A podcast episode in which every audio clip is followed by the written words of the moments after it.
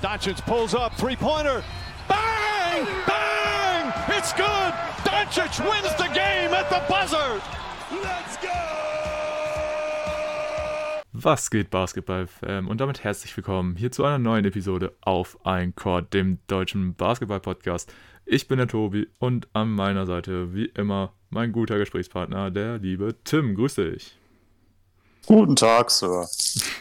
Ja, ihr wundert euch jetzt wahrscheinlich so, ey, was macht diese Podcast-Episode gerade in meinem Feed? Äh, wie kommt das? Die Jungs recorden doch sonst eigentlich immer am Wochenende und laden da hoch. Ähm, aber ja, da kann ich euch direkt mal jetzt äh, News verkünden, denn Tim und ich haben uns dazu entschlossen, dass wir jetzt ähm, während der NBA Playoffs so oft es geht oder so, äh, je nachdem wie es möglich ist, versuchen, äh, zweimal in der Woche eine Podcast-Episode für euch zu droppen, was einfach daran liegt, dass ja im Moment der Zeitplan wirklich so pickepacke voll ist. Es passiert so viel in der NBA und da haben wir uns gedacht, damit wir zumindest immer halbwegs aktuell sein können, dass wir dann immer versuchen, zweimal in der Woche eine Episode für euch zu droppen. Und ja, auch einfach, weil wir beide immer so viel Redebedarf haben, dass ähm, wir einfach uns gedacht haben, ey, dann können wir uns auch einfach nochmal ein zweites Mal in der Woche zusammensetzen und darüber plauschen und die Aufnahme dabei laufen lassen. Genau, das denke ich, äh, freut euch mit Sicherheit auch. Und ja, ansonsten ähm, denke ich, freust du dich da genauso drüber, Tim. Und ich würde dich natürlich aber auch erstmal fragen, wie geht's denn dir überhaupt? Ja, mir geht's äh, ziemlich gut. Ich finde das auch äh, eine ganz gute Idee. Kam letztendlich von dir, dass man auch jetzt zu den Playoff-Zeiten dann nach Möglichkeit eine zweite Episode droppen kann. An dieser Stelle schon mal direkt, ob das dann auch immer funktioniert, können wir jetzt nicht versprechen, aber wir wollen es auf jeden Fall versuchen und ich bin da eigentlich auch ganz optimistisch, dass das klappt, aber ja, um nochmal auf deine Frage zurückzukommen, äh, ja, mir geht es gut. Wir hatten es ja auch am Wochenende in der Episode schon angesprochen. Prüfungsstress ist jetzt erstmal vorbei, äh, was mir natürlich sehr entgegenkommt. Und aktuell haben wir auch immer sehr geiles Wetter, was ich auch immer sehr feiere. Und ja, dann bleibt mir natürlich noch zu fragen, wie geht's dir? Ja, also bei mir sieht es eigentlich aktuell auch sehr gut aus. Du hast das tolle Wetter im Moment ja schon angesprochen.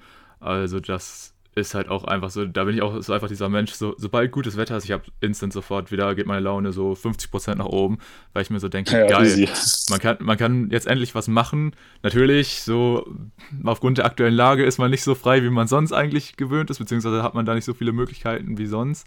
Aber da ja auch aktuell die Zahlen und so sich wieder ein bisschen bessern, ist vielleicht in absehbarer Zeit, kann man doch vielleicht, oder hat man doch vielleicht ein paar mehr Möglichkeiten. Aber auch so, ähm, nö, kann ich mich eigentlich nicht beklagen. Wie gesagt, ähm, wenn das Wetter gut ist, ist bin ich ähm, von der Laune her auch immer sofort besser da. Ich habe sogar, ich habe jetzt äh, gestern, habe hab ich mir eigentlich mal wieder an was versucht, Tim. Also, und, oh, ja. und äh, ja, du kannst vielleicht schon denken, worüber ich rede. Ich war laufen. Ach du Scheiße. Und ihr könnt euch das so vorstellen. Also ich bin eigentlich jemand, so ich habe nichts gegen sportliche äh, Aktivitäten oder gegen Bewegung allgemein. So, ich mache es ja sehr gerne. Aber das sieht immer anders aus. okay, das ist ein bisschen fies. Äh, nee, ich spiele ja auch Nein, Fußball Spaß. im Verein oder ich gehe auch mal gerne auf den Freiplatz oder so. Aber wenn ich eine Sache auf den Tod nicht ausstehen kann, dann ist es ähm, halt einfach so ganz stumpfes Laufen, Joggen, nennt ihr es wie es wollt, ne? Aber ich fühle das so gar nicht. Mir ist da immer so langweilig bei. Und da kann ich auch bei Musik hören und alles, ne? Aber ich finde das immer so langweilig. Aber dann kam jetzt äh, letztens auch die Nachricht äh, in, die, in unsere äh, Gruppe von der Fußballmannschaft, so von wegen, ja, ähm, das sieht ja aktuell mit den Zahlen jetzt aus, vielleicht können wir demnächst mal wieder trainieren. Und ich habe das so gelesen und habe mir so gedacht, so, ja, fuck, ne? Also wenn es dazu kommt, ne? Und ähm, also ich sag mal so, äh, die letzte Fußballsaison bei uns im Amateurbereich, die wurde vor, puh, also das war glaube ich vor neun Monaten oder so, wurde die abgebrochen und ich sag mal so, ich äh, hab's dann mit dem Ausdauertraining oder so vielleicht nicht so ernst genommen. Und ich habe das so gelesen und hab mir so gedacht, oh Scheiß. also, und damit ich halt nicht äh, komplett verrecke, wenn es wieder losgeht, habe ich mir gedacht, okay, versuchst es mal mit einem Lauf. Endresultat, so ich glaube nach 6,5 Kilometern oder so habe ich mir gedacht, hat sich mein Körper gedacht, Junge, was machst du hier eigentlich? Äh, du bist ja, übertreib mal nicht jetzt äh, direkt die Lage. Und äh, ja, da habe ich mir so gedacht, okay, ähm, das war nochmal ernüchternder, als ich es mir vorgestellt hätte. Aber ja, jetzt äh, wollen wir dann natürlich reingehen, dass wir äh, uns da auch ein bisschen wieder steigern, beziehungsweise ich, ne, ähm, damit man da auch nicht wirklich dann, sobald es wieder mit dem Fußball losgeht, auf dem Trainingsplatz steht, einmal eine Runde im Kreis warm läuft und sich so denkt, Junge, ich bin komplett im Arsch, ich kann jetzt auch schon wieder in die Kabine gehen. äh, aber ja, so viel auf jeden Fall dazu. Äh, ich versuche mich wieder am Laufen. Ich bin sehr gespannt, ob ich es damit mal ein bisschen länger äh, durchhalte. Aber äh, ich werde hier mal im Pod auch immer ein Zwischenergebnis oder so sagen oder beziehungsweise mal immer so ein Update geben, wie es gerade bei mir läuft. Im Zweifel werde ich dich daran erinnern. Aber wie war das denn genau mit eurer Fußballsaison eigentlich? Ging die nicht auch erst im August oder September oder so los und war dann schon im Oktober vorbei oder so? Ja, das ich war. Ich habe so am Rande mitgekriegt. Ja, das war letztes Jahr halt alles ein bisschen komisch, ne? Weil ähm, die, die Saison nochmal davor, die wurde ja äh, auch schon abgebrochen, dann halt, als das alles so mit Corona losging äh, im März 2020, ne? Und ähm, dann war ja auch so das Ding, ob man das jetzt zu Ende spielen lässt oder so. Und hier bei uns im Kreis wurde es dann so, dass die Hinrunde gewertet wurde. Ähm, und dann aber auf der Basis halt alles mit Auf- und Absteigern und so, äh, waren wir jetzt nicht von betroffen, aber das wurde halt also ein bisschen geregelt. Das gab auch schon ein bisschen harsche Kritik und so. Und dann fing das halt alles wieder so an, weil letztes Jahr im Sommer waren ja auch die ähm, Corona-Zahlen absolut niedrig, muss man ja sagen. Und ähm, dann konnten wir ja alle wieder trainieren und so. Und es war eigentlich sogar fast wieder ein normales Leben auch. So, ich denke mal, das war bei dir ja auch so. Also eigentlich musste man nur so ein bisschen halt mit Maske einkaufen gehen und so. Oder halt generell so, wenn viele Menschen unterwegs waren, hat man halt seine Maske getragen, so ganz normal. Aber wir konnten halt ganz normal trainieren und alles. Hatten dann sogar unsere Spiele und so, ne? Und dann, aber ich glaube, wir haben, im Endeffekt haben wir sieben Saisonspiele oder so gemacht. Und dann war vor dem achten Saisonspiel oder so, ähm, kam dann zum Beispiel die Meldung, äh, dass bei unserem Gegner dann auch ähm, jemand Kontakt mit einer infizierten Person hatte. Und das war auch so im Oktober rum, als die Zahlen dann wieder gestiegen sind. Und da äh, wurde uns auch quasi schon so gesagt, das wird jetzt immer mehr werden und ähm, denkt nicht, dass die Saison noch groß weiterlaufen wird. Und dann kam die Woche danach auch schon direkt die Meldung so, jo, das war es jetzt erstmal mit der Saison, äh, auf unbestimmte Zeit kein Training, keine Spiele und so. Und dann, jetzt, was wirklich erst mit der Saison äh, passiert ist, ähm, kam, ähm, also auch erst irgendwie diesen oder letzten Monat äh, kam dann die Neuigkeit, okay, die Saison wird komplett annulliert, weil ja, war ja erst ein Bruchteil gespielt und da konnte man noch nicht mal jetzt eine Hinrunde aufholen. Was schade ist, weil äh, ich hatte mit meiner Mannschaft einen sehr guten Lauf. Äh, wir waren noch ungeschlagen in den sieben Spielen und hätten wahrscheinlich Chancen gehabt aufzusteigen, aber gut, äh, wäre eh nicht so oder, oder wäre eh nicht so unsere super Ambition gewesen. Von daher ähm, ja, bin ich da jetzt nicht traurig drum, aber ist jetzt wieder so das Ding, ne? wenn die jetzt wieder ähm, die Saison einläuten wollen, ähm, wenn noch nicht alle wieder fit sind oder wenn das wieder mit Corona noch nicht alles so geklärt ist und die dann zum dritten Mal in Folge eine Saison abbrechen, das ist schon natürlich, oder es wäre richtig schade und auch einfach nur blöd für uns Hobbykicker, ne? Naja, klar. Verstehe ich voll und ganz. Aber gut, ne, sind nun mal schwere und vor allem andere Zeiten, da kannst du nun mal teilweise nichts anderes machen. Und wie du schon sagst, es ist ja irgendwo dann auch in Anführungszeichen nur ein Hobby. Und es ist natürlich klar, dass du da auch anders agieren musst als bei Leuten, die das jetzt irgendwie beruflich ausüben. Hast du ja in zig anderen äh, Aktivitätsfeldern genauso. Ja, klar. Ist nun mal leider so, ne? Ja, auf jeden Fall. Aber äh, ja, das war auch echt damals so die Zeit, als man so äh, Fußball spielen konnte und so. Das hat, da hatte man auf jeden Fall auch so mit die beste Stimmung oder so. Jetzt mal fand ich generell bei mir jetzt während der Pandemie. Einfach weil das halt dann doch schon mal geil ist. Auch vor allem, wenn es dann halt, sag ich mal, nur der Mannschaftskreis ist, dann ist es ja auch nur eine begrenzte Anzahl von Leuten, aber immerhin, dass man dann wieder mehrere Leute auf einmal sieht oder so beim Training und dann auch trotz allen Abstandsregularien und was weiß ich, ne? Einfach wieder ein bisschen unter Leute zu kommen, das tat schon echt extrem gut, ne?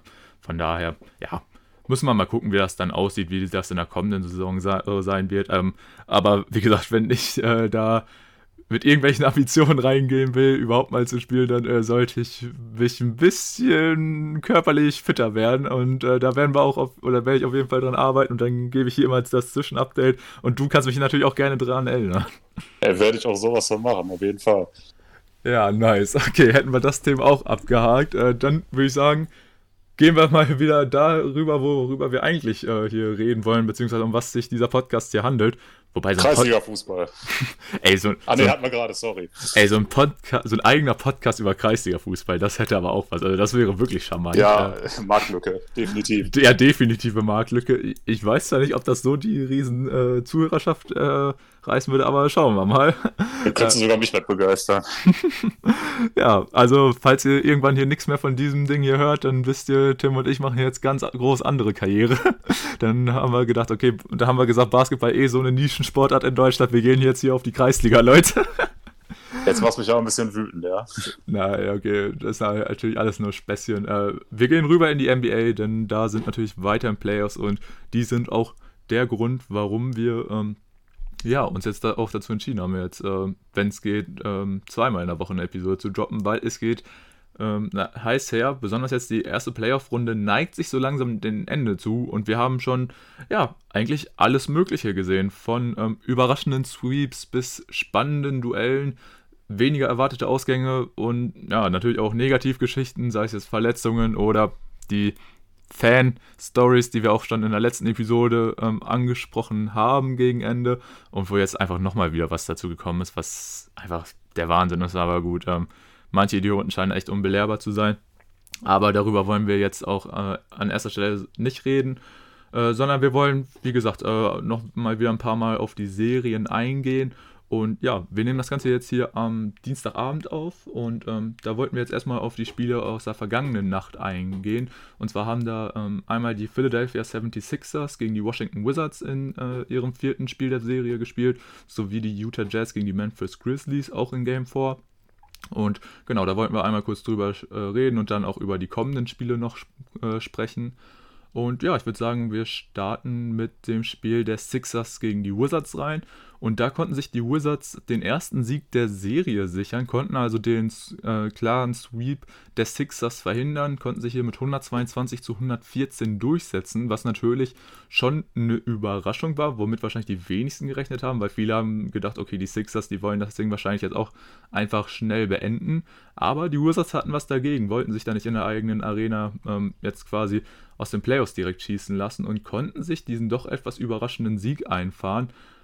Natürlich wieder die Superstars, Bradley Beal und Russell Westbrook mit super Leistungen, Beal mit 27 Punkten, Westbrook mit 19 Punkten, 14 Assists, 21 Rebounds, also natürlich das obligatorische Triple-Double auch erreicht.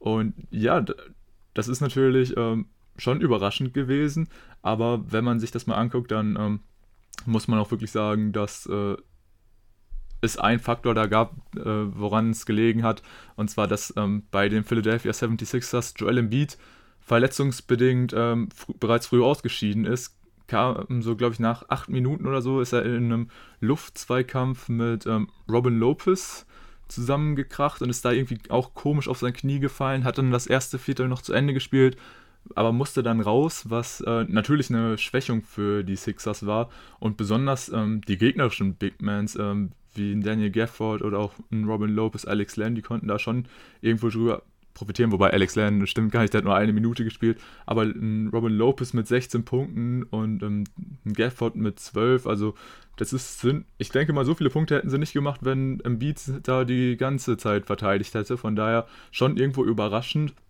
Und ansonsten kam tatsächlich auch ähm, gar nicht so viel von den anderen Spielern der Sixers und Tobias Harris war mit 21 Punkten Topscorer, Ben Simmons, der zweite Star der ähm, Sixers, hatte zwar 13 Punkte sowie 12 Rebounds, allerdings auch nur 3 Assists. Und ähm, da war es natürlich ganz spannend, dann nochmal in der Crunch-Time war es so, dass die Wizards sehr häufig mal ähm, den guten Ben Simmons absichtlich gefault haben und ihn so an die Linie geschickt haben. Und da hat er ähm, in der Endphase, ich glaube, es war nur im vierten Viertel, hat er da 4 von 8 getroffen, also auch nur 50 Prozent. Und das war auf jeden Fall ganz interessant zu sehen, dass mal wirklich wieder eine Mannschaft dann darauf setzt, dass sie gezielt einen Spieler faulen. Ist ja sowas, das kennt man vor allem so, wenn man jetzt so bei NBA-Legenden oder so drauf achtet oder mal so an NBA-Legenden kennt, äh, dran denkt, da kennt man das besonders von Shaquille O'Neal, der da ja auch immer gerne so ein Spieler war, den äh, die andere Mannschaften gerne absichtlich gefault haben, um ähm, ja, darauf zu gehen, dass er seine Freiwürfe nicht trifft. Also da hat der gute Ben Simmons auch dann nicht die beste Figur abgegeben. Und so kam es dazu, dass sich die Washington Wizards dieses ähm, Game 4 nochmal gestealt haben und so den, ähm, ja, den sauberen Sweep verhindern konnten und es jetzt nochmal zurück nach Philadelphia zu einem ähm, Game 5 geht. Und da ist natürlich jetzt erstmal meine Frage an dich, Tim, was sagst du denn überhaupt zum Ausgang dieser Partie und zum kommenden Spiel?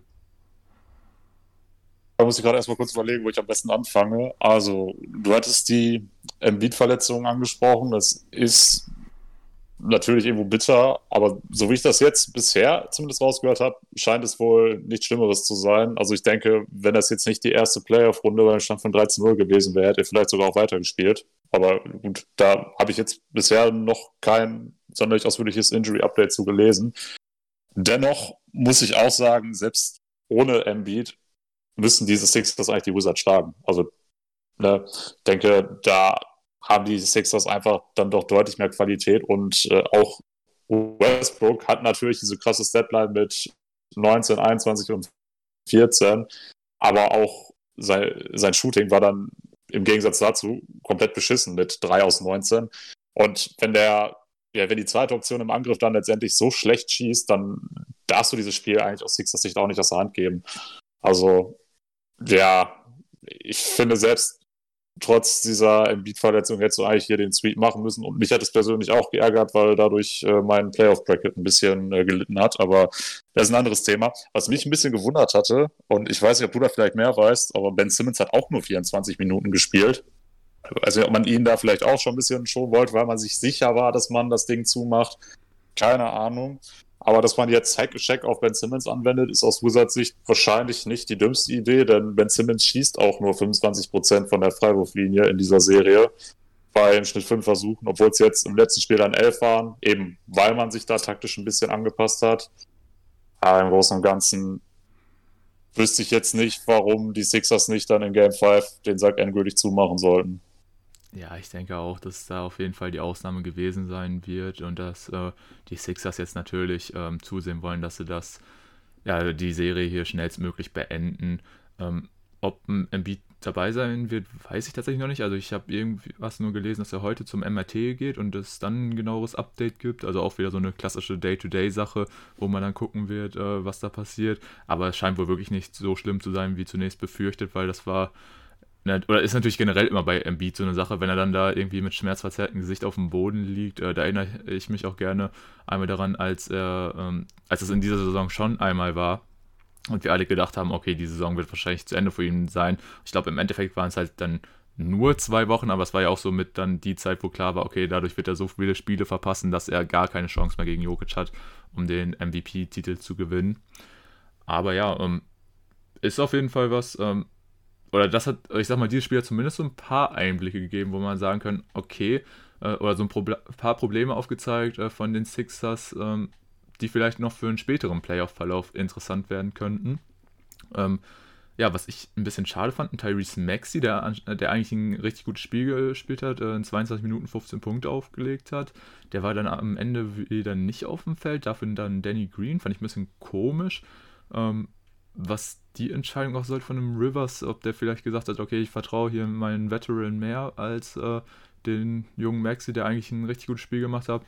Muss man mal gucken, weil eigentlich fand ich bislang auch einen Maxi, wenn er mal spielen durfte, hat er seine Sache immer sehr ordentlich gemacht, nur er kriegt halt in dieser Sixers-Truppe im Moment halt wenig äh, Zeit. Das ist halt auch so ein Ding, ähm, habe ich mich ähm, am Sonntag habe ich kurz mal mit ähm, dem lieben Andy vom Airboy Podcast und Matt von Talking the Game ähm, Lakers Suns geguckt und da haben wir auch so ein bisschen über die Sixers-Situation so geredet. Ähm, Matt ja auch ein begeisterter Philly-Fan und der meinte auch ein Tyrese Maxi. So, wenn der zum Beispiel die Rollen mit einem Emmanuel Quickly tauschen würde und Maxi in der Situation in New York wäre, dass der wahrscheinlich noch viel mehr abgehen würde, aber halt dadurch aktuell, dass die Sixers halt schon sehr aufs Gewinnen fokussiert sind, was die Knicks natürlich auch sind, aber ähm, einfach, dass Maxi würde der einfach mehr Minuten bekommen, dass er noch mehr abgehen könnte.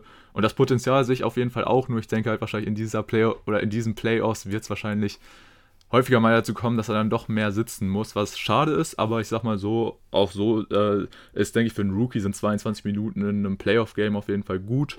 Und schauen wir mal, ne? Vielleicht macht er ja dann im Game 5 das Ding am Ende zu. Schauen wir einfach mal.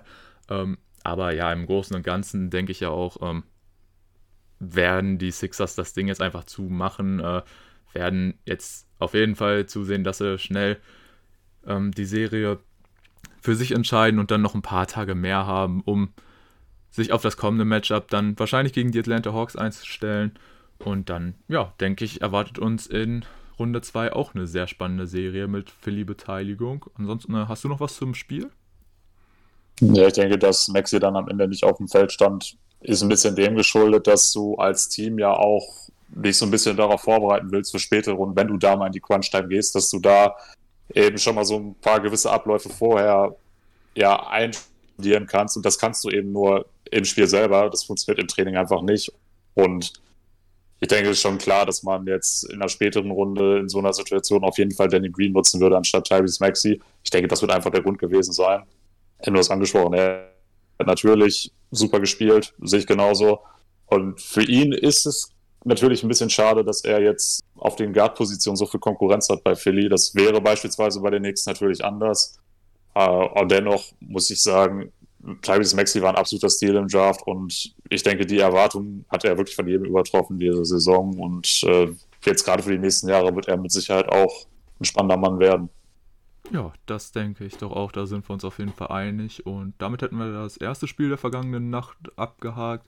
Gehen wir rüber zum zweiten Spiel. Da haben die Utah Jazz, äh, konnten sich mit 120 zu 113 gegen die Memphis Grizzlies durchsetzen.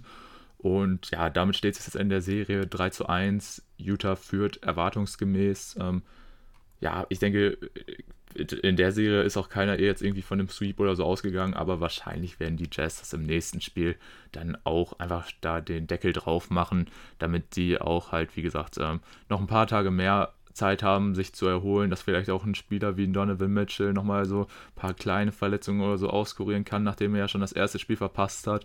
Und generell ist für mich auch Donovan Mitchell so der Spieler eigentlich, wo man jetzt einfach merkt, wenn er auf dem Parkett steht, dann sehen die Jazz einfach nochmal, äh, spielen die anderen Basketball oder er, dass er dieser Mannschaft einfach sie nochmal auf ein anderes Niveau hebt, erzielt im Schnitt 28 Punkte und ähm, ja, trifft auch fast 40% aus dem Feld. Der Dreier fällt mit 33% jetzt in diesen drei Spielen noch nicht so krass, aber ja, er hebt einfach die, die Jazz nochmal auf ein anderes Level, die ja eigentlich wirklich über einen guten Team-Basketball kommen, nur wenn er dann halt nicht, nicht dabei ist, das hat man einfach in Spiel 1 der Serie gemerkt, dann fehlt den Jazz einfach was. Und dann können sie auch mal so ein Spiel ähm, aus der Hand geben gegen die Memphis Grizzlies. Die Grizzlies halt allgemein äh, sage ich ja häufiger gerne mal, dass sie mir einfach super gut gefallen. Unter anderem wegen Ja Morant, der ja auch einfach mal ähm, im Moment ja, nach Kevin Durant der beste Scorer in den Playoffs ist oder da die meisten Punkte auflegt mit 31 Punkten, was auch einfach krass ist.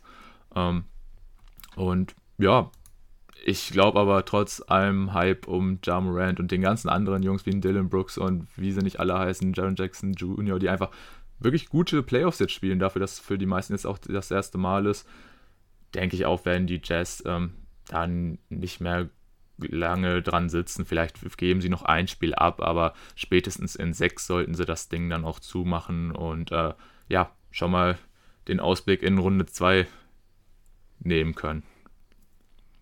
Ja, ich denke auch, das Thema ist jetzt durch. Ich bin mir auch relativ sicher, dass die Jazz jetzt Game 5 gewinnen werden. Ist ja dann auch wieder ein Heimspiel für das Team. Und er hat was angesprochen, wenn Donovan Mitchell dabei ist, dann sind die einfach eine ganze Klasse besser als die Grizzlies. Das muss man einfach so, äh, so sehen. Die Jazz ja auch ein Team, was einfach seit über Jahre jetzt gewachsen ist, permanent eigentlich mit dem gleichen Personal. Gut, Derek Favors war zwischendurch mal ein Jahr weg und ist jetzt wieder da und spielt ja auch äh, eine ordentliche Rolle. Die wissen einfach, wie sie in Playoff agi Playoffs agieren müssen. Die haben da die Erfahrung und äh, ich denke, so ein bisschen aus den Fehlern aus den letzten Playoffs hat man mit Sicherheit auch gelernt. Also, dass sie da äh, jetzt noch ein Spiel abgeben, halte ich für eher unwahrscheinlich. Komplett ausschließen kannst du es natürlich nicht, denn du hast angesprochen, Jamorant ist aktuell einfach der zweitbeste Scorer in den Playoffs, obwohl er gegen die Jazz ran muss, die ein unfassbar starkes Defensivteam sind. Wenn der eskaliert, dann ist natürlich vieles möglich, aber ich denke, in Game 5 wird er nochmal ein letztes Mal die Chance ergreifen, gegen Rudy Gobert zu danken. Vielleicht klappt es ja sogar, wäre ihm auf jeden Fall zu gönnen. Aber ich denke, dann ist das Thema auch durch. Ja, vielleicht erwischt er ja auch irgendwie mal eine Nacht, wo sein Dreier auch mal verlässlich fällt. Ähm, der ist halt in der aktuellen Serie eine Katastrophe. Also bei über fünf Versuchen trifft er den nur zu 22 Prozent, was halt ja einfach für einen Point Guard heutzutage einfach viel zu wenig ist. Was natürlich dann aber umso beeindruckender ist, dass er trotzdem insgesamt bei 48% Field Goal Percentage steht, was einfach krass ist, wenn du dir auch vorstellst, dass da halt in der, C in der gegnerischen Zone ein potenzieller dreimaliger Defensive Player of the Year steht. Also das ist, habe ich ja schon oft genug gesagt, dass ich da Ja Morant einfach unendlich feiere, dass der Typ sich einfach denkt, nö, das ist mir komplett egal, wer da steht. Ich äh, habe einfach das Selbstvertrauen, dass ich hier scoren kann und es auch werde. Also von daher äh, richtig, richtig cool, jetzt Ja Morant mal in den Playoffs gesehen zu haben. Ähm, habe ich auch ja zwischenzeitlich mal äh, gesagt, oder als alles noch so ein bisschen im Westen enger war mit dem Playoff-Rennen, ich drücke da einfach so ähm, Memphis mit Ja oder auch den Pelicans mit Zion die Daumen, einfach weil ich die Jungs, ich will die in den Playoffs sehen. Ich bin generell großer Fan von den beiden und ähm, was die in den Playoffs veranstalten können, oder ich bin da äh, vor allem bei beiden sicher, dass die ähm, auch da nochmal einen, Gas mehr, äh, einen Gang mehr raushauen können und nochmal mehr aufs Gas gehen können. Konnten wir jetzt zumindest bei Ja Morant schon mal ähm, ansatzweise sehen. Für den Zion hat es halt dieses Jahr leider nicht gereicht, äh, um in die Playoffs zu kommen. Aber im Großen und Ganzen, wie gesagt, ähm, wir haben super tolle Talente in der NBA und da können wir uns auch wirklich in den kommenden Jahren noch auf so viele spannende Playoff-Matches freuen oder allgemein auch Leistungen. Weil, wie gesagt, was ein Jada jetzt schon veranstaltet in dem Alter, ist einfach echt, echt stark. Und wie, wenn der Junge sich echt noch den Dreier antrainiert, dann ist der Typ echt so eine Waffe. Also ich freue mich auf die kommenden Jahre mit Ja. Ja, absolut zu Recht. Also, ja Morant beweist ja schon, dass er auf jeden Fall noch Luft nach oben hat, obwohl er jetzt schon ja, im recht elitären Kreis am Point Guards angehört und das, obwohl er auch erst in seinem zweiten Jahr jetzt ist. Also der hat auf jeden Fall das Potenzial, um Abo-All-Star zu werden und ich denke, als Grizzly-Fan sollte man sich auf jeden Fall auf die nächsten Jahre freuen können, denn es ist ja auch nicht nur er, der sehr vielversprechend ist, sondern eben auch Jaron Jackson Jr., Dylan Brooks, der auch nochmal einen großen Sprung gemacht hat dieses Jahr. Aber da ist schon Talent in der Mannschaft und die auch, muss ich jetzt ehrlich zugeben, die hatte ich vor der Saison so überhaupt nicht auf dem Schirm. Aber sie stehen letztendlich auch verdient in den Playoffs, muss man sagen. Klar sind sie jetzt irgendwo deutlich unterlegen gegen Utah. Ähm, aber wie gesagt, da hat man nun mal jetzt ein junges Duo, um das man baut. Und da geht in der Zukunft auf jeden Fall noch viel, sofern die verletzungsfrei bleiben. Natürlich immer. Ne? Aber im Großen und Ganzen auf jeden Fall eine Mannschaft, die man sich sehr gut angucken kann. Ja, definitiv. Und damit hätten wir die beiden Spiele aus der vergangenen Nacht besprochen. Und ja, dadurch würde ich sagen, schauen wir jetzt mal ähm, auf die Partien, die uns diese Nacht erwarten werden. Da hätten wir zuerst die Brooklyn Nets, die auf die Boston Celtics treffen werden. Da steht die Serie ja im Moment auch 3 zu 1 und ich denke, da brauchen wir jetzt auch gar nicht so viele Worte äh, drüber zu verlieren. Die Nets haben das eine Spiel abgegeben, was natürlich ähm, unter anderem auch einfach einer super, super Leistung von dem Jason Tatum zu verdanken ist. Der Typ generell halt auch scored in dieser Serie über 30 Punkte im Schnitt und äh, ist dann eigentlich trotzdem, jetzt mit Ausnahme von diesem einen Spiel, was sie gewinnen konnten, sind sie einfach chancenlos gegen diese Netzmannschaft, einfach weil die ballern ohne Ende. Es ist echt der Wahnsinn. Also die Big Free legt, legt er irgendwie im Schnitt auch über 90 Punkte oder so auf. Es ist einfach der Wahnsinn, was die einfach offensiv für ein Potenzial haben. Ich habe schon vorhin gesagt, mit Kevin Durant haben sie im Moment den ähm, besten Scorer in den bisherigen Playoffs mit äh, 34,8 Punkten. Aber wenn du dann halt mit Harden und Irving auch noch jeweils zwei hast, die dir locker immer 20 plus auflegen können, dann ist das schon echt der Wahnsinn. Ne? Klar, wie gesagt, defensiv sieht das alles immer noch nicht so sauber aus und da bin ich auch nach wie vor am Zweifeln, ob das auch in dem potenziell kommenden Matchup gegen die Milwaukee Bucks, die sich ja hier schon eine Ticket sichern konnten, ähm, wie das so passieren wird. Aber dass die jetzt hier mit den Celtics einfach ähm, kurzen Prozess machen werden, ich denke, das steht außer Frage und das siehst du wahrscheinlich auch nicht anders, ne? Ja, also ich hatte mich natürlich gefreut, dass äh, Tatum einmal dieses äh, Eskalationsgame hatte, was den Celtics diesen einen Sieg gebracht hatte, den ich ja in der Preview so ein bisschen prophezeit hatte. Ähm, aber ja, dass die das nicht wiederholen werden, war, denke ich, mir auch so ziemlich jeden klar, denn du hast angesprochen, diese Offensivpower und dieses Star-Trio ist unfassbar. Und wenn du dann noch als vierte Option Joe Harris hast, ja, was willst du denn mehr? Also ich finde, einen besseren Mann kannst du in dieser Rolle kaum haben. Und ja, dass du da jedes Team aus der Halle schießen kannst, ist dann nun mal nicht so ganz abwegig. Was ja jetzt auch noch dazu kommt, ist, dass äh, Kemba Walker und Robert Williams sich verletzt hatten und jetzt in Game 4 auch nicht dabei waren. Da muss ich jetzt zugeben, weiß ich auch nicht, ob sie in Game 5 schon wieder dabei sind, aber ich glaube, da werden beide auch nochmal fehlen. Und wenn dann neben Jalen Brown dann auch noch ein dritter Starter nicht dabei ist, dann kannst du gegen dieses Überteam einfach nicht bestehen. Das funktioniert einfach nicht. Denn wie gesagt, klar kann jeder von den Topstars bei den Nets mal einen stechenden Abend haben, da nicht so viel treffen, aber dann hast du immer noch zwei andere, und ein Joe Harris. Und der ist dann einfach für die Celtics ja kein Kraut gegen gewachsen. Da muss es dann doch schon andere Matchups für die Nets geben, damit da ein bisschen Gefahr kommt, worauf du jetzt ja auch schon ein bisschen anspielen wolltest. Ja, genau, aber ich denke, darüber sprechen wir dann, wenn es soweit ist. Und äh, ja, wahrscheinlich wird es dann schon die nächste, der nächste Podcast sein, wo wir über das potenzielle Matchup der Brooklyn Nets gegen die Milwaukee Bucks reden, weil da sehe ich auf jeden Fall auch echt viel Spannung drin. Äh, Wobei es könnte sogar theoretisch sein, dass die dann schon ein Spiel gemacht haben. Hm, ja, ja, kommt auch ein bisschen drauf an, wann wir am Wochenende recorden. Ähm, ja, deshalb. Äh, genau, da sind oder legen wir uns jetzt auch äh, nicht mehr unbedingt auf den Sonntag fest, sondern wir gucken halt jetzt einfach immer allgemein so ein bisschen, wie es halt zeitlich reinpasst. Ähm, eigentlich passt es uns, äh, also wir haben auf jeden Fall äh, deutlich mehr Kapazitäten jetzt als äh, noch zu der Zeit, wo Tim in der Prüfungsphase war. Aber wie gesagt, dass wir jetzt so festen Termin haben, das ist einfach während dem Playoffs immer ein bisschen schwierig, sondern da müssen wir einfach mal gucken, ähm, wann wir da noch irgendwo auch mal so ein, zwei Stunden für einen Podcast unterkriegen können, weil ähm, man muss ja auch irgendwann mal schlafen. das ist ja auch immer so ein Ding. Und, äh, Überbewertet. Ja, ja, schon irgendwo, aber so, aber nur ein bisschen. So, ein bisschen braucht es der Körper ja auch. Ne? So, so ein bisschen. Also, ja, wir werden ja auch nicht jünger, ne? Ja, genau, genau, genau, genau. Wir werden ja auch nicht jünger, ne? Von daher, nee, ähm, ist die Serie zwischen den Bugs und den Nets was, etwas, was wir äh, heute noch nicht ansprechen werden, sondern wahrscheinlich im nächsten Podcast.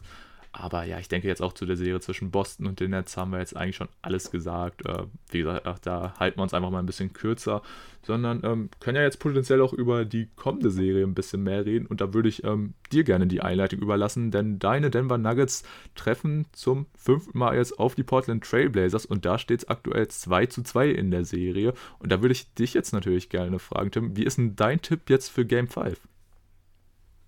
Ja, es ist eine schwierige Geschichte. Also da möchte ich mich mal kurz an einem Zitat von Kobe Björn bedienen. Der meinte, dass die Serie an sich zwar spannend ist, logischerweise beim Stand von 2 zu 2, aber die einzelnen Spiele sind es so gefühlt überhaupt nicht.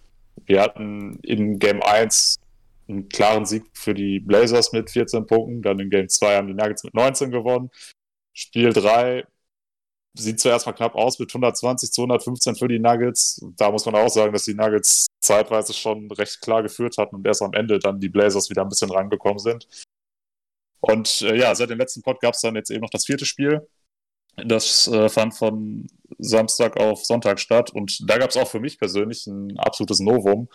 Ich habe zum ersten Mal gemeinsam mit meiner Freundin ein Basketballspiel geguckt und ähm, ja, als die Blazers dann Ende des dritten Viertels mit 30 Punkten geführt hatten, habe ich dann gesagt, okay, reicht dann auch.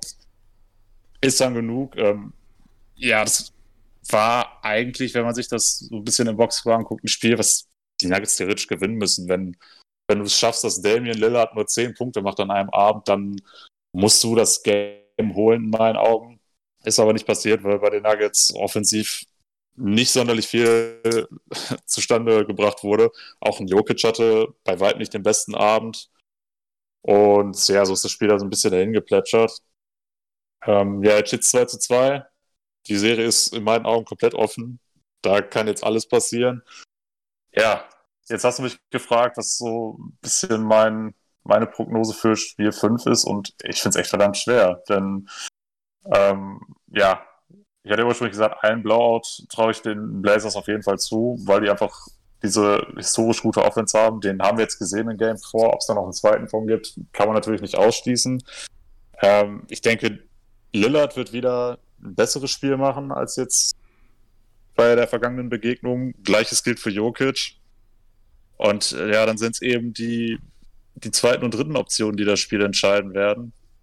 Ja, ist dann die Frage, ob äh, Michael Porter Jr. nochmal ordentlich was draufpackt oder äh, ob es dann vielleicht ein CJ McCallum ist, der das Spiel entscheidet oder wie jetzt auch im letzten Spiel wieder Norman Powell vielleicht. Es ist verdammt schwer und gerade in Spiel 4 muss ich auch sagen, dass die Blazers insgesamt, also abgesehen von Damian Lillard, eigentlich alle ein verdammt gutes Spiel gemacht haben. Auch ein Jokic hat mir richtig gut gefallen im Duell mit, mit Jokic. Also weiß ich nicht die Nuggets haben natürlich jetzt wieder den Heimvorteil. Sie haben bereits ein Heimspiel abgegeben. Da denke ich, sollte man jetzt auf jeden Fall alles daran setzen, dass das kein zweites Mal passiert. Ähm, es ist einfach verdammt schwer, bei den Blazers äh, was zu holen, wenn die Offense so heiß läuft. Deshalb denke ich, werden die Nuggets vielleicht auch so ein paar Schlüsse aus dem letzten Spiel ziehen und dann hoffentlich für mich dann auch das fünfte Spiel gewinnen. Okay, ähm, finde ich auch gut, dass du da zu deinem Lieblingsfranchise stehst und zumindest auf den Sieg hoffst. Ähm, ich muss tatsächlich sagen, nachdem ich, also ich habe nicht alles vom letzten Spiel gesehen, das hat sich ja auch mit dem Champions League-Finale überschnitten. Und ich sag zwar immer, ich fühle Fußball im Moment nicht mehr so, aber beim Champions League-Finale habe ich dann doch mal reingeschaut. Und das war jetzt auch so mit eines der ersten Spiele, wo mal wieder Fans da waren. Und wir erleben es ja jetzt gerade auch in der NBA. Mit Ausnahme von ein paar Idioten, wirklich Sport mit Fans gewaltig. Also einfach ein Träumchen. Ähm, aber um wieder hier auf die Serie zurückzukommen, das war natürlich, ich schalte dann ein und ich glaube, ich weiß gar nicht, ob es schon das vierte Viertel war oder Ende vom dritten, aber ich schaue erstmal so auf den Score, denke mir so, okay, und dann schaue ich so, was für Namen so schon da auf dem Feld standen und ich habe mir so gedacht, oh, ähm, scheint so, als würde Denver äh, nicht mehr so ähm, hier auf Sieg spielen. Und dann habe ich auch mal so im Boxscore geguckt, habe die 16 Punkte von Jokic mit einem Assist gesehen. Ähm, die drei Punkte von einem Michael Porter Jr. mit nur drei Attempts. Da habe ich mich natürlich auch gefragt, so was ist denn hier passiert? Vor allem, wenn du dann halt echt noch bei Dame gesehen hast, dass Dame auch nur 1 äh, aus 10 hatte, aber dann halt, wie gesagt, die anderen Spieler, ein CJ mit 21 und auch ein Norman Powell mit 29. Das sieht schon echt stark aus. Und dann, ja, ist es dann wirklich so eine Serie, wie du gesagt hast, äh, wenn die beiden Stars mal nicht funktionieren oder halt auch wenn sie beide funktionieren, wenn halt die relativ gleich spielen, dann wird es über die Rollenspieler entschieden und da ging es jetzt äh, zumindest beim letzten Mal auf jeden Fall an die Blazers, deswegen so ein bisschen ist das Momentum bei ihm, aber ich fand die Beschreibung, die du jetzt auch von Kobe Byrne genutzt hast, die passt eigentlich sehr gut, also vom reinen Siegeergebnis ist es eng, aber die einzelnen Spiele, so richtig was Spannendes hatte man da noch nicht. Und das ist eigentlich so auch mit so meine einzige, oder mein, das Einzige, was ich mir jetzt so für Game 5 einfach hoffe, dass es da mal so eine richtig, richtig enge Schlacht wird und dass wir da nicht wieder ein Blowout von der einen Mannschaft sehen und in Game 6 dann wieder ein Blowout von der anderen Mannschaft.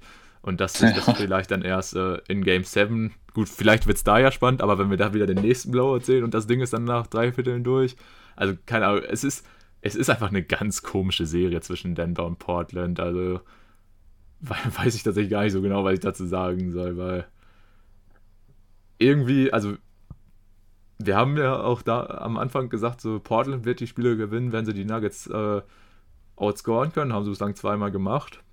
Und ja, einfach weil das Momentum so ein bisschen bei den Blazers ist, würde ich einfach mal sagen, vielleicht schaffen sie es jetzt auch den nächsten Sieg äh, einzufahren, was natürlich sehr wichtig wäre, in Denver jetzt auch ein Spiel zu holen. Aber das haben sie ja auch schon mal am Anfang der Serie gezeigt, dass sie das potenziell äh, drauf haben. Von daher muss ich mal schauen. Ich würde es natürlich auch deinen Nuggets sehr gönnen. Ähm, auch wenn wir ja schon gesagt haben, dann wird es in Runde 2 sehr schwierig für Denver. Aber das bei Portland dann genauso. Von daher, ja, müsste man mal gucken, wie es ähm, im Endeffekt ausgeht. Aber ich freue mich mal darauf, äh, wie es jetzt in der Serie weitergeht. Aber umso mehr würde ich mich, wie gesagt, auch mal über äh, ein spannendes Spiel freuen und nicht auf äh, wieder einen extremen Blowout. Ja, das sehe ich ähnlich. Also ich hätte auch sehr gerne mal ein knappes Spiel. Du hast angesprochen, die Blazers wollen natürlich auswärts gewinnen, denn ein Auswärtsspiel müssen sie jetzt noch gewinnen, um die Serie auch äh, klar machen zu können. Denn äh, den Sieg aus dem ersten Spiel, den man auswärts geholt hatte, den, äh, ja, der hat ja dann nicht mehr ganz so viel gebracht, da man dann auch ein Heimspiel verloren hatte in Spiel 3. Ja, muss man jetzt gucken. Also klar kann es sein, dass das Momentum jetzt so ein bisschen geschiftet ist, aber muss es jetzt auch nicht zwingend, denn ich denke, nochmal nur 19 Punkte insgesamt von Jokic und Porter Jr. zusammen werden wir auch nicht erleben. Es ist verdammt schwer. Also, du hast ja gesagt, es ist eine sehr merkwürdige Serie. Ich denke, da gibt es im Westen auch noch äh, mindestens ein weiteres Matchup, wenn nicht sogar zwei, für die ähnliches gilt. Äh, aber auf eine andere Art und Weise. Ja, es ist, es ist einfach komisch und ähm, ja, heute Nacht ist Spiel 5. Ähm, ich hoffe auch, dass es endlich mal ein bisschen spannender wird. Ähm, aber ja, es, die Blazers Offense ist, wie gesagt, immer dafür gut, mal einen Blowout rauszuhauen, wenn die einfach alle heiß laufen. Aber selbst die Nuggets haben in der Offensive genügend Qualitäten, um Gleiches zu schaffen. Und das haben wir jetzt auch die ganze Serie über gesehen, dass das immer so ein Hin und Her ist. Ich weiß es nicht. Also wenn du mich jetzt fragst, wie geht die Serie aus, es kann, können die Nuggets in sechs sein, es können auch die Blazers in sechs sein. Oder halt Game 7 für eine von beiden Mannschaften. Es ist total schwer und fällt mir auch sehr schwer, das irgendwo einzuschätzen. Und wenn dann noch, wenn dann noch die Fernbrille auf ist, dann wird es natürlich äh, noch ein bisschen schwieriger. Äh, ja, wie gesagt, da ist alles drin. Ja, alles klar. Dann denke ich, haben wir auch zu der Serie jetzt erstmal alles gesagt und ähm, gehen zu einer Serie über, ähm, die plötzlich auf einmal wieder Spannung hat, von der wir das eigentlich gar nicht mehr so richtig erwartet hätten. Und zwar reden wir natürlich über die Los Angeles Lakers gegen die Phoenix Suns. Und hier war es ja so, dass äh, die Suns natürlich das erste Spiel gewinnen konnten, aber da ja auch schon diese ja, Verletzung von CP3 hatten, wo dann klar war, okay, da ist er angeschlagen. Das hat man ja auch in den Spielen danach schon noch irgendwo gesehen, dass er einfach irgendwie nicht so richtig performen kann, was natürlich auch schwierig ist, wenn du dir da irgendwie so ein Schulternerv oder was auch immer das jetzt genau war. Auf jeden Fall hast du auch in seinen Würfen und so gesehen, das sieht alles nicht so sauber aus wie sonst immer.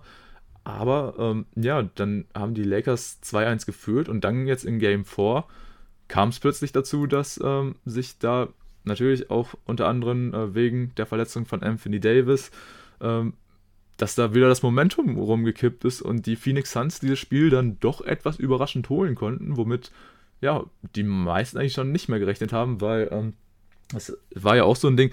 Man hat so, äh, besonders in Game 3 gemerkt, dass sich bei den äh, Suns da so ein bisschen frustbreit gemacht hat. Ich weiß nicht, hatten wir das im letzten Pod schon angesprochen oder war, war das dann noch dazwischen mit diesem Frustfoul von äh, Booker gegen Dennis beispielsweise? Oder weiß ich gar nicht. Also ich weiß, dass, dass wir mal drüber gesprochen haben. Ich weiß aber nicht, ob das jetzt im Pod war oder privat. Ja, das. Aber ich glaube, es war im Pod.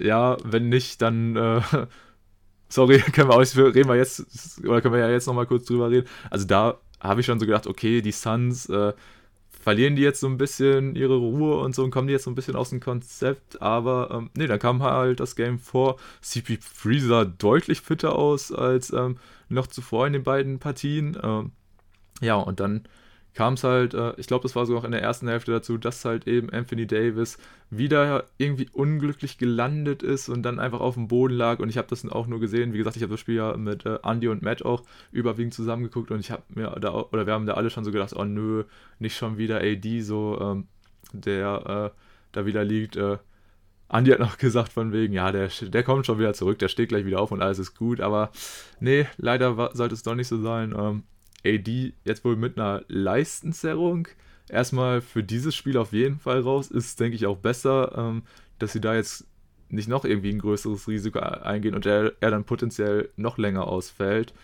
Ähm, eventuell spielt er doch, aber eigentlich sollte er, oder es ist sehr wahrscheinlich, dass er das Spiel heute Nacht verpasst. Ähm, dazu ist ein KCP ebenfalls fraglich. Also aktuell echt die Personalsorgen wieder ein bisschen größer bei den Lakers. Und ja, ähm, ist jetzt natürlich so ein bisschen das Ding. Auf einmal ist das Momentum dann doch wieder ein bisschen mehr in Richtung Phoenix. Also auch wenn es jetzt nicht extrem ist, aber ein bisschen mehr ist wieder in die andere Richtung gekippt. Und ja, da würde ich dich jetzt auch erstmal fragen, wie siehst du jetzt aktuell die Serie? Wen siehst du da gerade minimal im Vorteil? Ich meine, eigentlich ist es ja so, oder ist ja so eine alte Weisheit, man wettet nicht gegen Teams, äh, in denen LeBron James spielt. Aber jetzt, wenn halt wirklich der Coaster ausfällt, kann ein LeBron, der ja laut eigenen Aussagen auch nicht auf 100% ist, kann er das alleine schultern? Ich denke schon, aber ich finde es allgemein erstmal interessant, dass wir jetzt im letzten Pod gesagt haben, ja, die Lakers führen jetzt 2-1, Chris Paul, hm, alles ein bisschen schwierig. Sollte eigentlich jetzt recht klar für die Lakers sein und jetzt, äh, ja, hat sich das dann doch ein bisschen geändert. Ja, also Chris Paul wirkt wieder so, als wäre er gar nicht verletzt gewesen. Oh, das sah alles sehr rund aus, was er gemacht hat. Ähm, soll ja wohl auch so gewesen sein, dass Monty Williams ihn ursprünglich nicht einsetzen wollte, aber er dann gesagt hat, ey, ich sehe da kein Problem. Und Williams hat dann auch zugestimmt, dass er spielen darf. Ähm, ja, und das ist natürlich für, für die Suns erstmal das Beste, was passieren konnte, dass Chris Paul jetzt äh, nach sehr kurzer Zeit, dass er überhaupt erstmal spielen kann und dass er auch scheinbar keine ja, weiteren Einschränkungen hat. Zumindest haben wir davon jetzt erstmal nichts gesehen. Ja, bei den Lakers muss ich jetzt echt gucken. Also dass Anthony Davis heute Nacht spielt, würde ich erstmal ausschließen. Denn selbst wenn er spielen könnte, das jetzt äh, zu riskieren, ist ja echt schwierig. Also bei ihm ist ja mittlerweile schon fast auf Derrick Rose Niveau. Wenn der auf dem Boden liegt, dann hast du einfach Angst, dass der wieder eine halbe Ewigkeit ausfällt. Und auch als ich jetzt diese Diagnose gelesen habe, Leistenzerrung, dachte ich, das ist ja eigentlich schon was, wo du ein bisschen länger ausfällst. Äh, aber gut, klar, dass die NBA-Teams natürlich einen ganz anderen Medical Staff haben, ist ja nochmal sowieso klar. Es ist, es ist verdammt schwer. Also LeBron James hat jetzt ja auch gesagt, dass er durchaus bereit wäre, das Team jetzt auch alleine zu tragen. Und das äh, glaube ich ihm auch. Also dafür hat er uns einfach äh, in der Vergangenheit zu oft bewiesen, dass er immer noch wahrscheinlich der beste Spieler der Liga ist oder zumindest immer noch in den Top 3, ohne Frage. Und da muss man jetzt gucken. Ähm, was ich auf jeden Fall ansprechen noch, noch mal ansprechen möchte aus Game 4, das war für mich eine sehr wichtige Erkenntnis. Äh, da AD ja in der Crunch-Time nicht auf der 5 spielen konnte, da er verletzt war, musste Frank Vogel sich ja was einfallen lassen und er hat Marc Gasol das Vertrauen gegeben und nicht Andre Drummond. Und jetzt spreche ich es wieder an, ich weiß, aber das habe mich dann schon wirklich gefreut, dass scheinbar Marc Gasol derjenige ist, der dann doch das höhere Vertrauen vom Coach bekommt. Ähm, vielleicht an dieser Stelle nochmal kurz äh, eingeworfen, das habe ich vorhin auf Twitter gelesen. Andre Drummond soll wohl möglicherweise im Sommer ein langfristiges Angebot von den Lakers bekommen, was ich absolut nicht nachvollziehen kann. Aber das ist vielleicht auch ein äh, Thema, das können wir in späteren Pod mal ansprechen. Jedenfalls, ähm, um nochmal auf deine Ausgangsfrage zurückzukommen, die Lakers müssen natürlich jetzt Adjustments machen und ich denke, es ist auf jeden Fall einfacher, wenn du im Vorfeld schon weißt, dass äh, du Anthony Davis nicht einsetzen kannst, als wenn du erst mitten im Spiel dann merkst, der ist jetzt raus, der kommt nicht mehr zurück und du musst dann während des Spiels dann deine Rotation anpassen. Und da würde ich jetzt äh, nicht davon ausgehen, dass äh, die Suns es jetzt einfach haben, nur weil AD jetzt fehlt. Aber da hast du jetzt äh, einfach eine ganz andere Vorbereitung auf Seiten der Lakers. Deshalb äh, denke ich, dass sie auch ohne Anthony Davis gegen die Suns bestehen können. Also, wie gesagt, du hast jetzt eine andere Vorbereitung, du hast einen LeBron James, der, denke ich, auf jeden Fall auch noch einen Gang drin hat, denn was er jetzt in der Serie gezeigt hat, war auch noch nicht der Playoff LeBron, den wir schon in den vergangenen Jahren gesehen haben. Und deshalb ist auch da alles offen. Also, würdest du mir jetzt sagen, gibt es einen klaren Favorit für Game 5, würde ich sagen, nein, gibt es nicht. Ja, das ist halt so krass, ne? Und das ist halt auch echt so das Paradebeispiel, warum wir gesagt haben, okay, wir müssen die äh, Podcast-Frequenz ein bisschen erhöhen, damit wir da wirklich ein bisschen aktuell sind, weil wirklich im letzten Podcast sagen wir noch so, ja, eigentlich ist das Ding jetzt hier relativ durch für die Lakers und so. Und dann halt kommt Game 4 und dann, ja, passiert halt eben das, was keiner wirklich sehen will, aber was halt dazugehört, eine Verletzung. Und leider hat es mal wieder Anthony Davis erwischt und ähm, ja, auf einmal ist das Momentum wirklich ganz wieder woanders. Und ähm, ja, ich bin jetzt auch mal sehr gespannt, wie die Lakers diesen Ausfall kompensieren werden. Wie gesagt, mit einer Leistungserhöhung. Also ich kann mir beim besten Willen nicht vorstellen, dass der heute spielen wird. Also es wird mich dann doch sehr überraschen.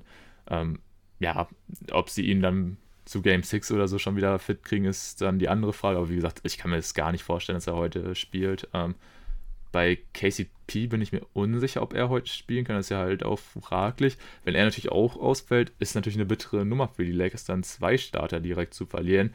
Allerdings denke ich, werden sie das halt auch irgendwie kompensieren können. Ich schätze, dann werden Kuzma und wahrscheinlich Caruso oder eventuell sogar äh, Wes Matthews irgendwie noch in die Starting Five rutschen. Aber das werden sie schon irgendwie kompensieren können. Und äh, ja, der äh, der obligatorische Andre Drummond Run kam von dir natürlich auch, aber ja, zu Recht ähm, fand ich jetzt nach seinem eigentlich wieder relativ soliden Spiel 3 auch wieder nicht so gut. Ähm, und was jetzt auch so eine Erkenntnis war im letzten Spiel, äh, was ich auch, was mich sehr gefreut hat, dass ein ähm, DeAndre Ayton jetzt auch irgendwie mehr Selbstvertrauen hat und auch mal häufiger wirklich ähm, in die Zone zieht, wenn auch jemand wie Andre Drummond uns ihm entgegensteht, dass er sich dann trotzdem auch traut, die Abschlüsse zu nehmen. Ähm, was ja auch so ein Ding ist, was viele, sag ich mal, an Aiden kritisiert haben, dass bei ihm einfach auch so ein bisschen das Selbstvertrauen und so noch nicht da ist. Aber es kommt jetzt immer mehr und deshalb ist für mich auch Aiden könnte vielleicht jetzt so ein X-Faktor sein, wenn AD nicht da ist, weil klar, Marc Gasol kann ihn irgendwo auch verteidigen, Allerdings, äh, ja, ist bei Gasol ja echt immer so ein bisschen das Ding, wie viele Minuten sieht er überhaupt. Und ansonsten, also wenn Drummond die ganze Zeit Aiton verteidigt, da würde ich mir schon ein bisschen Sorgen machen. Äh, an Lakers Stelle, bin ich ganz ehrlich. Von daher, ja, dadurch, dass ein Aiden jetzt immer besser reinkommt, ein Booker generell eigentlich eine super Serie spielt, halt auch wieder komplett under the radar, haben wir jetzt auch schon ein paar Mal so gesagt, so, er wirkt immer so unscheinlich, aber ja, hat jetzt trotzdem im Schnitt über 25 Punkte, 4 Rebounds und über 5 Assists stehen. Das ist schon nicht von schlechten Eltern. Und äh, ja, wie gesagt, dann jetzt auch CP3 scheint wieder fitter zu sein als ohnehin schon. Und selbst halt, wenn er nicht bei 100% ist, äh, es hilft einfach dem Team unnormal, wenn äh, er da einfach auf dem Parkett steht und das Spiel organisieren kann. Da ist er einfach wirklich ein Mastermind, da kann man nichts gegen sagen. Von daher, ja, ich finde es auch wirklich jetzt super spannend, extrem ausgeglichen. Und ich glaube sogar ehrlich, dass die Lakers wahrscheinlich dieses Game 5 abgeben werden und dann wird es halt richtig spannend. Und da glaube ich, dann werden wir auch sehen, dass LeBron jetzt nochmal in den nächsten Gang schaltet. Ich weiß noch nicht, ob es heute macht. Aber ich könnte mir vorstellen, dass die Suns dieses Game sich auch nochmal holen und dass wir dann wirklich LeBron im Vollgas sehen. Aber kann natürlich auch sein, dass er heute wieder schon ähm, in einen anderen Modus schaltet und er ja hier auch wieder allen Kritikern zeigt, ähm, Leute, wettet nicht gegen mich. Aber ähm, ja, auf jeden Fall, es ist Spannung in der Serie und das ist richtig cool, weil das hätten wir ja allein bei der letzten Podcastaufnahme nicht gedacht. Und jetzt ist sie plötzlich da, natürlich den Umständen entsprechend blöd, sind wir, da sind wir uns ehrlich, Verletzungen braucht keiner, aber gehören leider dazu und besonders halt, wenn jemand auch schon eher verletzungsanfällig ist wie ein AD, dann kann das halt immer mal passieren. Und ja, natürlich bitter für die Lakers, aber ich sag mal so, vor allem als neutraler Fan ist es natürlich cool, wenn die Serie nach wie vor spannend ist. Ja, denn gerade in der ersten Runde hat man beim Matchup 2 gegen 7 ja nicht immer diese Spannung. Von daher kommt uns das auf jeden Fall entgegen. Du hattest ja jetzt auch gesagt, dass äh, du ja noch unsicher bist, ob ein AD in einem Game 6 spielen würde. Und da könnte ich mir auch vorstellen, dass das ein bisschen davon abhängt, wie jetzt Game 5 ausgeht. Wenn die Suns 3 zu 2 führen, dann könnte ich mir schon vorstellen, dass man eher das Risiko eingeht, ihn nochmal zurückzubringen. Und äh, nochmal zur Personalie LeBron. Ich denke schon, dass er heute schon äh, in den Beast-Modus wechseln wird oder es zumindest wollen wird, denn er wird wahrscheinlich auch nicht äh, mit einem 2 zu 3 dann in Game 6 äh, gehen wollen, wenn es dann schon für die Lakers um alles geht. Also er wird schon gefordert sein auf jeden Fall und äh, ja, vielleicht auch noch mal kurz zu einem möglichen KCP-Ersatz. Ähm, ich glaube, im letzten Spiel ist ja dann auch Wesley Matthews gestartet. Kann mir gut vorstellen, dass man das auch so weiterführt, wobei es ja genauso gut auch ein Ace Caruso sein könnte, wobei Frank Vogel, glaube ich, mittlerweile sehr zufrieden ist, äh, den als starken Guard-Verteidiger von der Bank zu bringen. Also ich denke, da wäre eher Wesley Matthews die Option, aber gut, vielleicht kann KCP auch spielen. Ähm, wäre auch sehr wichtig für sie, denn der hat ja auch schon in Spiel 4 gefehlt. Und äh, er, wenn er heißt, auch jemand, der dir mal in einem Spiel 4 von 6 oder sowas von der Dreierlinie schießen kann, wenn nicht sogar äh, noch im höheren Volumen. Der kann schon verdammt wichtig sein und war für mich auch einer der wichtigsten Spieler im letzten Playoff-Run. Von daher, ja, wäre es den Lakers nur zu wünschen, wenn er dann auch wieder eingesetzt werden kann heute Nacht. Ja, das definitiv. Und ja, ansonsten wäre es das jetzt erstmal zu der Serie. Und dann haben wir jetzt noch, ja, eigentlich drei Serien auf dem Programm. Ich denke aber, Milwaukee gegen Heat ist halt schon durch. Das können wir relativ zügig abhaken. Milwaukee halt sehr überraschend den Sweep ausgepackt. Äh, wird halt auch der einzige Sweep in Runde 1 jetzt sein. Da haben wir beide ja jeweils auf eine andere Serie getippt, wo es in einem Sweep ausgeht. Ist jetzt nicht passiert. Äh, stattdessen wurde es Milwaukee gegen Miami, was ja nicht nur wir, sondern eigentlich so gut wie alle als sehr umkämpft eigentlich äh, erwartet haben. Und ja, da hat Milwaukee einfach kurz einen Prozess mit Miami gemacht, äh, haben gezeigt, dass sie da sind, nachdem ja Game One noch relativ knapp war und in die Overtime ging, haben sie dann wirklich in den drei Spielen danach gar nichts mehr anbrennen lassen und haben Miami halt sowas von weggeschossen. Und ähm, ja, also das hat auf jeden Fall gezeigt, äh, die Bucks, die sind auf jeden Fall im Playoffs-Modus, die sind heiß, erwarten dann jetzt in der kommenden Runde höchst, höchst wahrscheinlich die Brooklyn Nets. Und ähm, ja, da freue ich mich auch schon drauf, wenn wir dann über die Serie quatschen dürfen. Aber ähm, Natürlich die äh, Top-Leistung der Bucks will ich gar nicht äh, minder reden, aber ja, man muss natürlich zum einen auch sagen, die Miami Heat einfach enttäuschend. Leider war es so. Wir haben ja auch schon jetzt häufiger gesagt, äh, schwierige Saison für das Team, aber das darf halt keine Ausrede sein, dass du dich wirklich so glasklar da ähm, wegfegen lässt, auch in den drei Spielen danach. Ähm, und allgemein, also auch von den Leistungen her, wir haben schon gesagt, ein Bam in der Serie irgendwie total timid gewesen, so hat sich nichts getraut und hat einfach nicht auf seine Qualitäten geglaubt. Ein Jimmy auch gar nicht äh, in Form gewesen. Hero sowieso eigentlich schon die ganze Saison schwierig. Auch Robinson hat seine Würfe nicht getroffen. Also, ja, das war echt irgendwie eine Saison zum Vergessen für die Heat. Und jetzt bin ich mal gespannt, wie sie da äh, auch in der Offseason in Miami äh, vorangehen werden, weil die haben sich wahrscheinlich auch nach dem letzten Jahr gedacht, wo sie natürlich overperformed haben, aber ich glaube, der eigene Anspruch war natürlich schon deutlich höher, als jetzt hier in der ersten Runde ähm, klar gesweept zu werden. Ja, also natürlich hat kein Team das Ziel, in der ersten Runde gesweept zu werden, da müssen wir ja gar nicht drüber diskutieren. Ähm, ja, schwierige Saison für die Heat gewesen.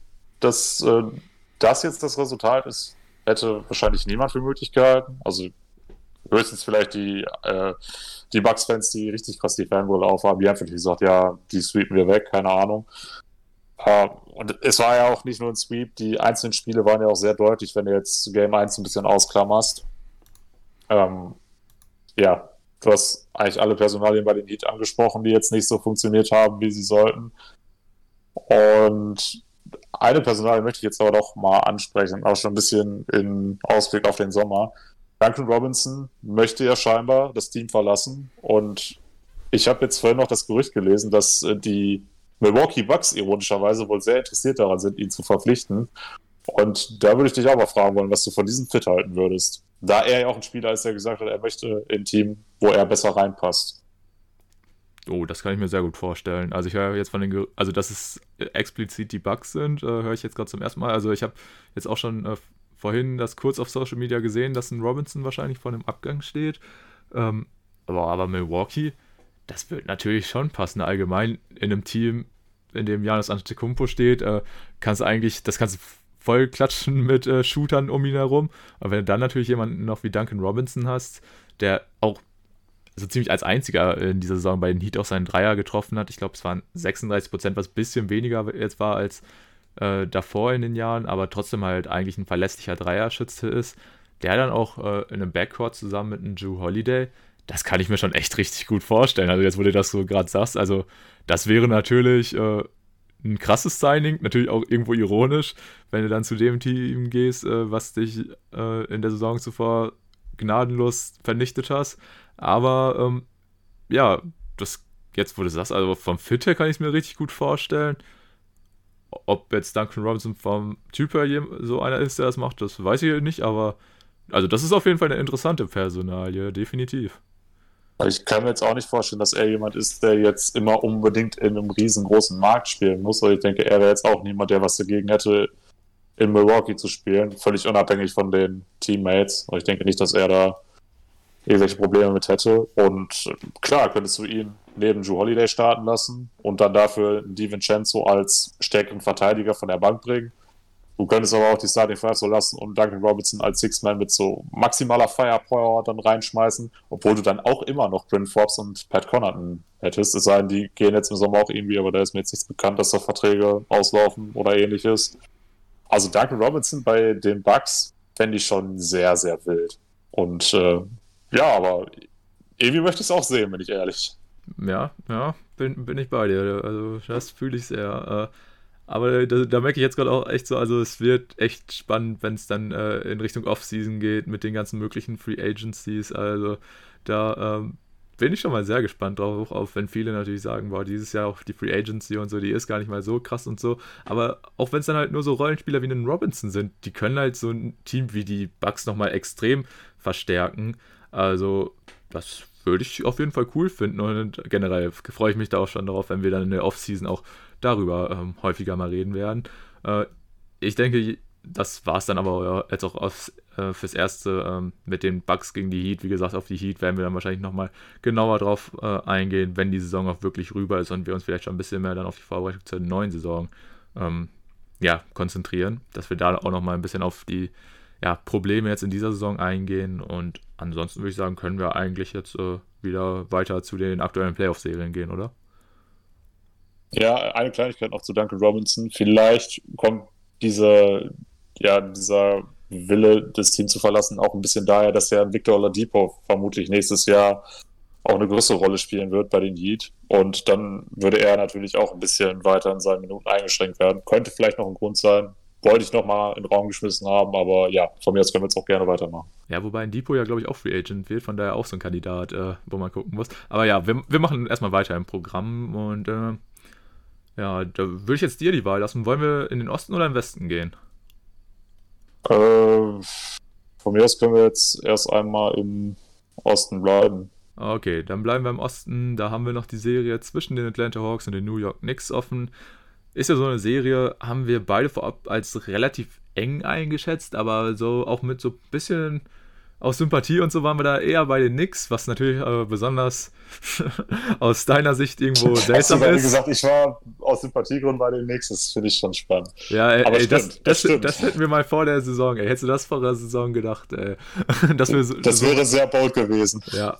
Ähm, aber ja, reden wir jetzt über die Serie, denn ähm, da scheint es wohl doch nicht so eng zu werden, wie wir uns das, ja, wie wir das uns vorgestellt haben und vielleicht auch irgendwo gewünscht hätten, denn aktuell führen die Hawks 3 zu 1, konnten beide Heimspiele gegen die Knicks gewinnen und das eigentlich auch relativ deutlich. Ähm, und ja, da muss man einfach sagen, also wir haben die Knicks natürlich sehr gehypt, aber ich finde, man hat jetzt hier irgendwo gemerkt, dass es einfach vom Kader her irgendwo einfach nicht reicht, um äh, in einer Playoff-Serie über so viele Spiele dann auch gegen eine Mannschaft wie die Hawks zu bestehen, einfach weil die auch von der reinen Tiefe her und so einfach besser aufgestellt sind als die Knicks. Ähm, und wenn dann halt auch noch dein, ja, Franchise-Player in Form von Julius Randle jetzt einfach in den Playoffs leider nicht so liefern kann, wie er es in der Regular Season tut, äh, dann ist es natürlich schade, aber da kann man natürlich auch nichts gegen machen. Ich meine, er spielt leider echt keine gute Serie.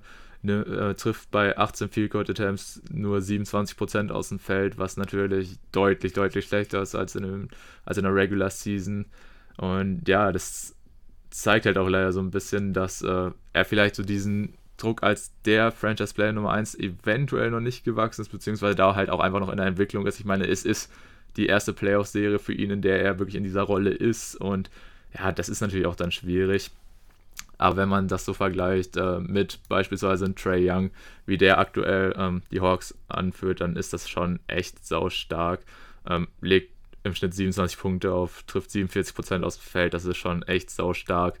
Und ähm, deshalb aktuell geht stark Richtung Hawks, sind halt 3 zu 1 vorne. Jetzt geht es zwar zurück nach New York und wir alle wissen, wie krass die Energie im Garden ist ähm, und dass natürlich da auch der Heimvorteil für New York ähm, dafür sorgen kann, dass die Knicks sich vielleicht noch ein Spiel oder so klauen werden, aber mehr glaube ich auch nicht mehr. Deshalb ähm, schätze ich mal, dass die, ähm, die New York Knicks leider diese Serie abgeben werden müssen an die Atlanta Hawks und dass die dann natürlich aber auch vollkommen verdient dann in Runde 2 der Playoffs einziehen werden. Ich finde es auch sehr interessant, dass Julius Randle nach wie vor komplett überfordert wirkt. Ähm, seine Wurfquoten sind ja nun mal komplett in den Keller gegangen. Er findet einfach keine Antwort auf äh, die Defense der Big Man von den Hawks. Und das habe ich so nicht erwartet. Ich dachte, er kann zumindest mal an seine Leistung aus der Regular Season anknüpfen. Eine Steigerung habe ich jetzt nicht zwingend erwartet, aber gut, dass da jetzt nur noch so wenig von ihm kommt, das äh, haben wahrscheinlich auch die wenigsten erwartet. Und auf der anderen Seite hat man Trey Young, der auch nicht zu stoppen ist von der Knicks Defense, die wir über das gesamte Jahr hin ständig gelobt haben. Er ist ja jetzt auch erst in seinem äh, dritten Jahr und auch in seinen ersten Playoffs und legt trotzdem mal stabile 27,5 Punkte und 10 Assists auf gegen die, wie gesagt, brutal starke Defense der New York Knicks. Ähm, da kann man ihn nur für loben. Er hatte ja scheinbar auch äh, nach den ersten beiden Spielen im Madison Square Garden ein bisschen äh, Wut im Bauch auf die Fans der Knicks. Er hat ja gesagt, naja, kommt, kommt ihr erstmal nach Atlanta, dann geht's rund und ja, man hat beide Spiele dann auch souverän gewonnen am Ende. Und äh, dass die Hawks dann jetzt so stark sind, hätte ich äh, vor ein paar Wochen auch noch nicht gedacht, aber der Nate McMillan-Effekt ist nun mal einfach da. Äh, das Team hat sich seit dem Trainerwechsel extrem verbessert und ja, das geht auch vollkommen in Ordnung, wenn sie die Serie dann in fünf oder sechs Spielen gewinnen. Aber ja, die Knicks habe ich dann jetzt leider dann doch auch abgeschrieben für diese Serie. Ja, und das ist natürlich schade, aber wie gesagt, das ist halt eine junge Truppe, da kann das einfach mal passieren. Und wenn dann halt leider mit Randall einer deiner Leader nicht so die besten Spieler erwischt, dann ist es halt leider so. Wenn man natürlich eine positive Story bei den Knicks hervorheben möchte, dann muss man natürlich über Derrick Rose reden, weil was der eigentlich für eine krasse Serie spielt, das ist schon echt heftig. Kam jetzt ähm, bei, in zwei Spielen von der Bank, hat jetzt die letzten Spiele gestartet, was irgendwo ein verständlicher Move war, was aber allerdings natürlich dann dafür gesorgt hat, dass ähm, die Knicks von der Bank wirklich gar nichts hatten. Wenn dann halt deine Top-Scorer von der Bank Alec Burks und ein Obi Toppin sind, der plötzlich auf einmal in den Playoffs jetzt Spiele bekommt, die er in der Regular Season nie bekommen hat, was mich natürlich für den Jungen freut, ne? Aber wenn das halt jetzt echt so deine beiden einzigen Scoring-Optionen von der Bank sind, dann ist es natürlich schon echt hart. Ähm, wie gesagt, D-Rose macht seine Sache halt richtig gut, ähm, ist mit 22 Punkten der Topscorer und trifft dazu starke 50% aus dem Feld. Aber was halt eigentlich so schon alles sagt über die Serie, wo man einfach sagt, wo man dann weiß, die Knicks können das einfach nicht entscheiden, wenn du als Team halt nur 32% äh, von Downtown triffst und im Vergleich die Hawks treffen 38%, dann wird es halt schwer, ne? Und ähm, vor allem, weil die Knicks jetzt auch nicht so die elitären Shooter haben. Also, oder beziehungsweise auch die, ihre eigentlichen Shooter, wie eigentlich auch ein Bullock, ein Barrett und so einfach wirklich in dieser Serie nicht viel treffen, dann ist es halt einfach schwierig für das Team und das ist auch, glaube ich, einfach, da muss man sich auch in der kommenden Offseason und so einfach noch ein bisschen äh, mal umschauen, dass man einfach deutlich mehr Shooting reinbekommt. Ich glaube, dann könnte auch ein Randall einfach ein bisschen besser und effektiver spielen, als es im Moment macht. Aber ja, das ist, denke ich, so mit das größte Problem aktuell bei den Knicks. Ähm, wie gesagt, ich traue ihnen zu, vielleicht noch ein Spiel zu klauen in New York, einfach weil ja diese Energy im Garden einfach der Wahnsinn ist und die wollen sich wahrscheinlich schon irgendwo noch vernünftig äh, dann aus den Playoffs verabschieden, besonders dann vor heimischer Kulisse. Aber dass die Hawks das ins Ziel bringen werden, ich denke, das steht außer Frage. Wobei ich mir auch vorstellen kann, dass sich ein Trey Young jetzt denkt, wenn er zurück in New York ist, okay, jetzt rasiere ich hier nochmal richtig und zeige den erstmal, was ich alles drauf habe. Weil da kann man ja auch sagen, also man kann von Trey Young halten, was man will, auch mit diesem ganzen Flopping und so. Aber er ist auch so ein Spieler, also er, er kann diese Energie auch aufnehmen, auch wenn sie gegen ihn gerichtet ist. Also, das finde ich schon echt bei Trey auch sehr krass, wie er da auch als eigentlich noch so junger Profi einfach äh, dann, selbst wenn die gesamte Halle gegen ihn ist, wie er, ihn das gar nicht so juckt, sondern ihn das einfach noch mehr so motiviert und anspornt. Aber das finde ich schon, also, wie gesagt, man kann von Trey halten, was man will, aber der Junge liefert ab und das muss man auf jeden Fall auch ähm, appreciaten und dafür den Jungen auch fette Credits geben. Ich finde das halt so krass, dass es ja immer noch seine erste Playoff-Serie überhaupt ist und dass er trotzdem schon so abgezockt ist. Ähm, hätte ich ihm so in der Form auch bei weitem nicht zugetraut. Aber freut mich natürlich für ihn und ähm, er eher ohnehin einer der interessantesten Point Guards in den nächsten Jahren. Ich denke, da sind wir uns auch auf jeden Fall einig. Und äh, ja, ich kann mir auch sehr gut vorstellen, dass es äh, dann in fünf Spielen dann sogar schon durch ist, denn ich finde es wirklich erschreckend, wie unkreativ diese Offensive der New York Knicks ist. Also die haben im Schnitt, glaube ich, nicht mal 100 Punkte, was in der modernen NBA auch für Playoffs-Verhältnisse schon verdammt wenig ist. Und ja, wie gesagt, der, der Spieler, über den eigentlich die gesamte Offense läuft, Julius Randle, wird verdammt gut verteidigt. Da hat man bisher überhaupt keine Lösung für gefunden, um ihn da ein bisschen zu, bisschen zu äh, schützen bist jetzt darauf angewiesen, dass Derrick Rose dein bester Scorer und Assistgeber ist. Das äh, hat wahrscheinlich auch so keiner kommen sehen. Aber dennoch muss man einfach ganz klar festhalten, es war sehr schön, die nächstes Mal wieder in den Playoffs zu sehen, auch wenn die Serie natürlich jetzt noch nicht durch ist, aber ja, wie gesagt, wir haben schon beide gesagt, da sehen wir jetzt eigentlich nichts, was die Hawks nochmal da rauskicken könnte. Es ist wirklich äh, was Besonderes, dass die nächsten wieder ein kompetitives Team haben, nach äh, acht Jahren ohne Playoffs sind sie jetzt wieder dabei gewesen. Und äh, ja gut, vielleicht überraschen sie uns ja doch und äh, holen im Garden dann nochmal Spiel 5. Würde ich ihnen gönnen, aber wie gesagt, ich sehe es eher nicht. Ja, ich denke, da sind wir uns auf jeden Fall einig. Und ähm, ja, dann bleibt natürlich äh, abzuwarten, wie es dann auch für Atlanta weitergeht und halt besonders für Trey Young, weil klar, die Knicks äh, spielen eigentlich auch eine wirklich gute Team-Defense, also da finde ich, sind sie nicht viel schlechter als in der Regular Season, aber wenn es dann natürlich für einen Trey gegen ähm, ja, Verteidiger wie Ben Simmons oder Matisse Tybul ähm, in der nächsten Serie gegen die Sixers äh, potenziell geht, dann bin ich mal gespannt, ob er auch diese 27 Punkte im Schnitt und 10 Assists halten kann oder ob er da vielleicht ein bisschen mehr an die Kette genommen wird. Aber wie gesagt, du hast ja auch gesagt, der Junge spielt äh, für seine ersten Playoffs echt richtig, richtig stark. Und von daher, ähm, ja, ist auch Trae Young definitiv eine Personalie, die einen in dieser Saison jetzt viel Spaß macht, besonders in den Playoffs. Und ähm, ja, ihn jetzt einfach nochmal im Garten zu sehen, wenn die äh, ganzen Knicks-Fans gegen ihn sind, was sie auch gerne sein können. Nur wie gesagt, halt, äh, solange es nicht zu solchen Szenen wie halt ähm, von diesen einen Idioten kommt, dann ist ja alles cool. Dann gehört das ja auch irgendwo dazu, muss man ja ehrlich sagen. Von daher, ähm, ja, denke ich mal, äh, sind wir uns einig, dass die Hawks die Serie für sich entscheiden werden. Wie gesagt, wir würden den Knicks beiden eigentlich nochmal einen Sieg gönnen, vor allem damit wir nochmal zwei Spieler auch im Garden sehen. Das wäre schon ganz cool.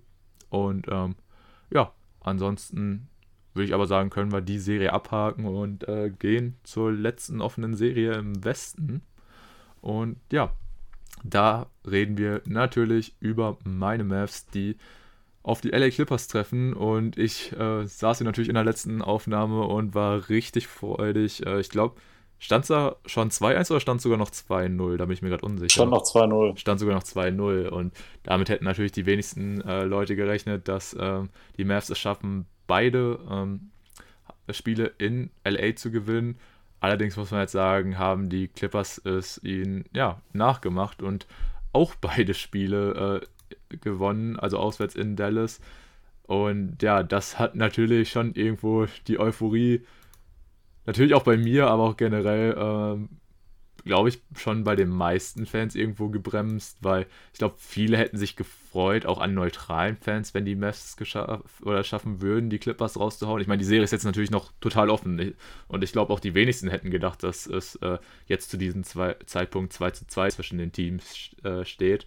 Allerdings, ja, die Mavs jetzt leider diesen dann doch guten Vorteil, den sie hatten, leider jetzt ein bisschen aus der Hand gegeben und ähm, ja, was natürlich sich auch jetzt ein bisschen bestätigt hat, ist das, was viele gesagt haben, dass einfach ähm, die Mavs es wahrscheinlich nicht schaffen werden, ihr Shooting ähm, so beizubehalten. Wobei man sagen muss, halt Game 3 war auch gut. Die Mess haben weiterhin den Dreier äh, bei, zu über 50% getroffen.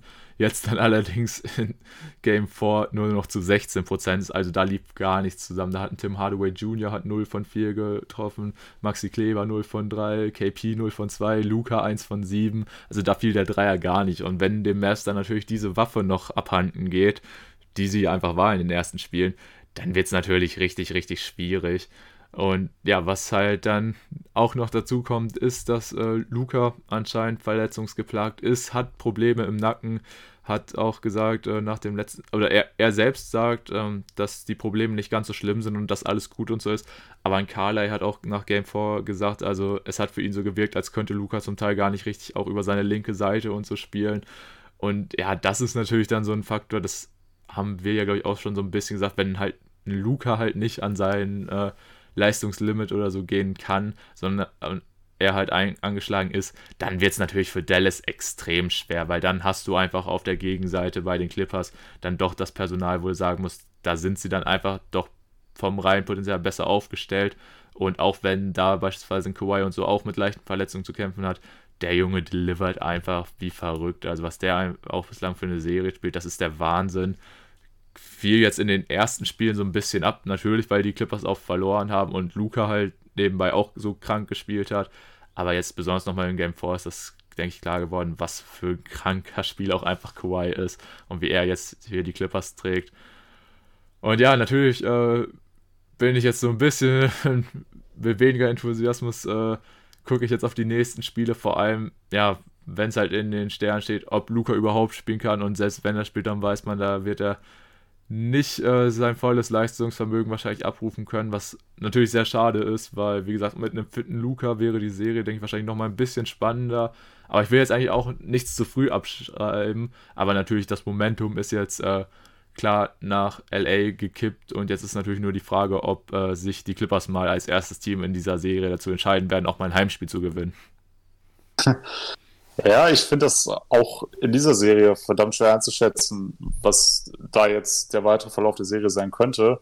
Denn zum einen muss man natürlich sagen, wenn du ein 2-0 aufholst zum 2-2, dann ist das Momentum natürlich auf deiner Seite. Aber wir reden hier immer noch von den Clippers, die nun mal nach wie vor dafür bekannt sind, dass sie eben diese schwierigen Charaktere im Team haben und dass dieses Team dann auch innerhalb einer Playoff-Serie mal komplett auseinanderfallen kann. Ähm, wir haben es im letzten Jahr gesehen, dass es da passiert ist.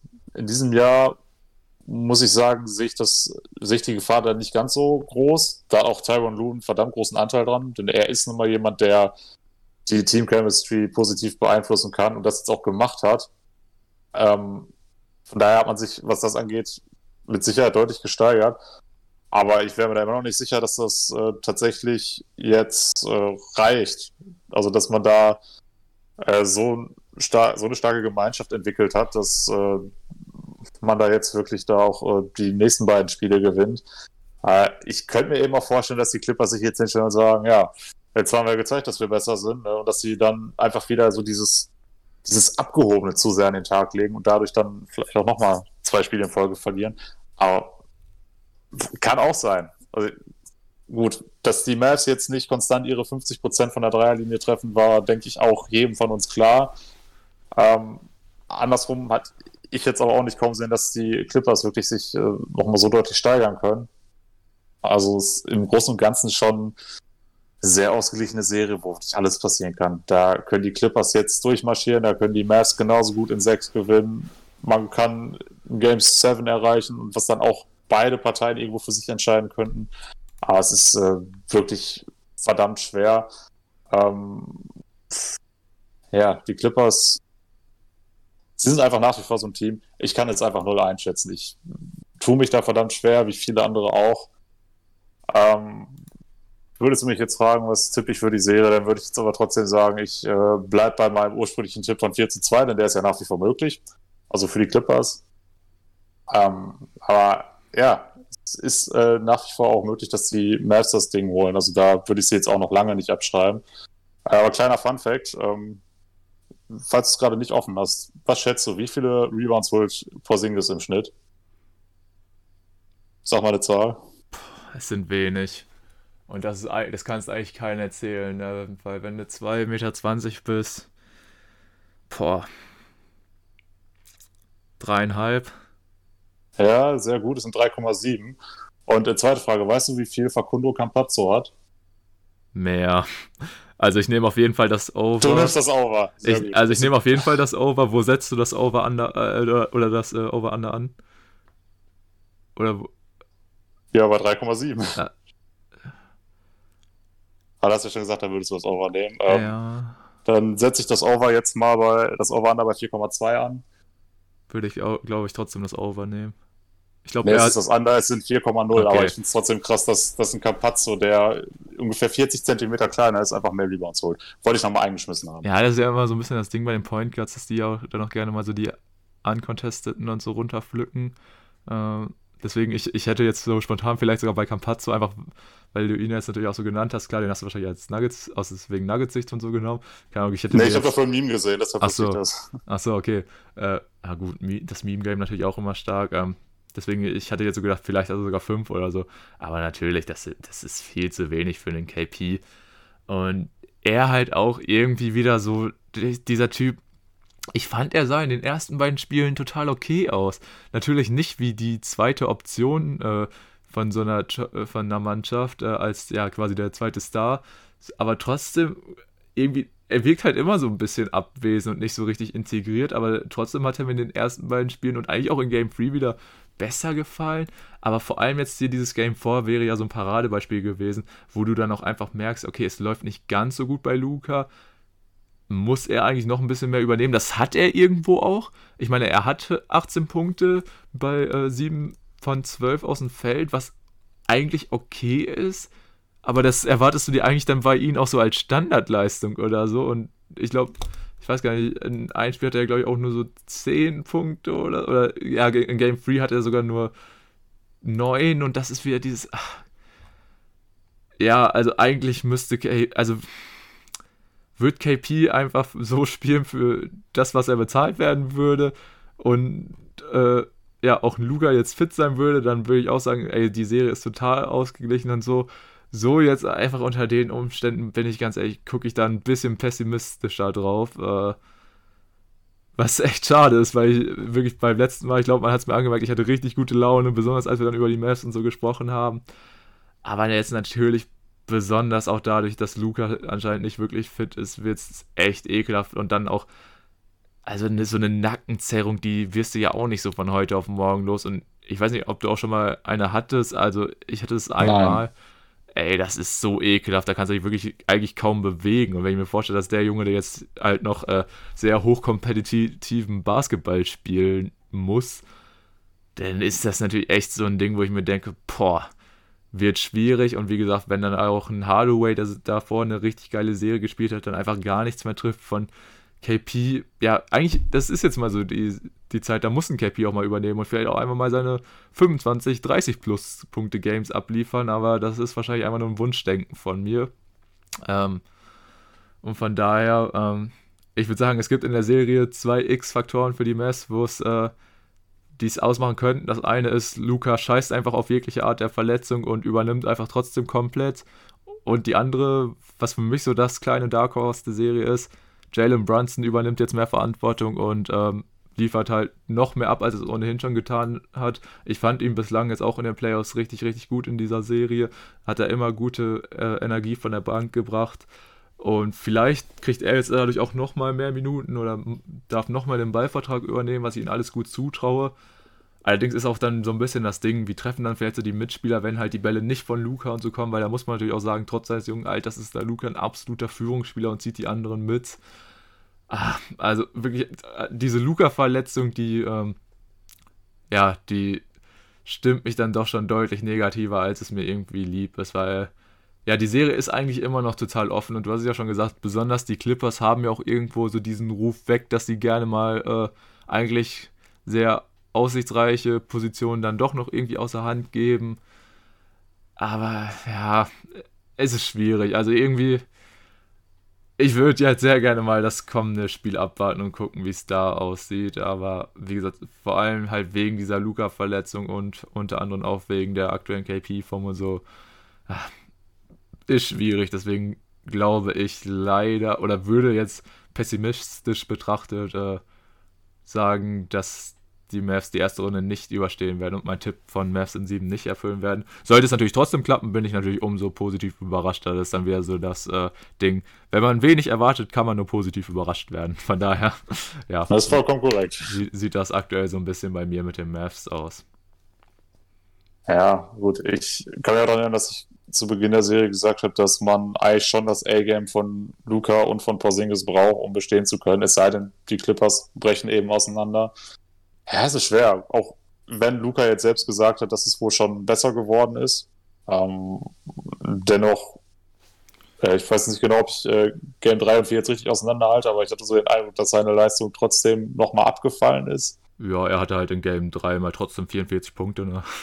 Ja, ja, genau, deswegen. Da war ich jetzt gerade nicht ja. Äh, ganz sicher. Aber ja. halt dann in Game 4 nur noch 19, also klar hat man irgendwo also er hat natürlich auch deutlich weniger gespielt, weil es relativ klar war, dass es nichts wird, aber ähm, ja.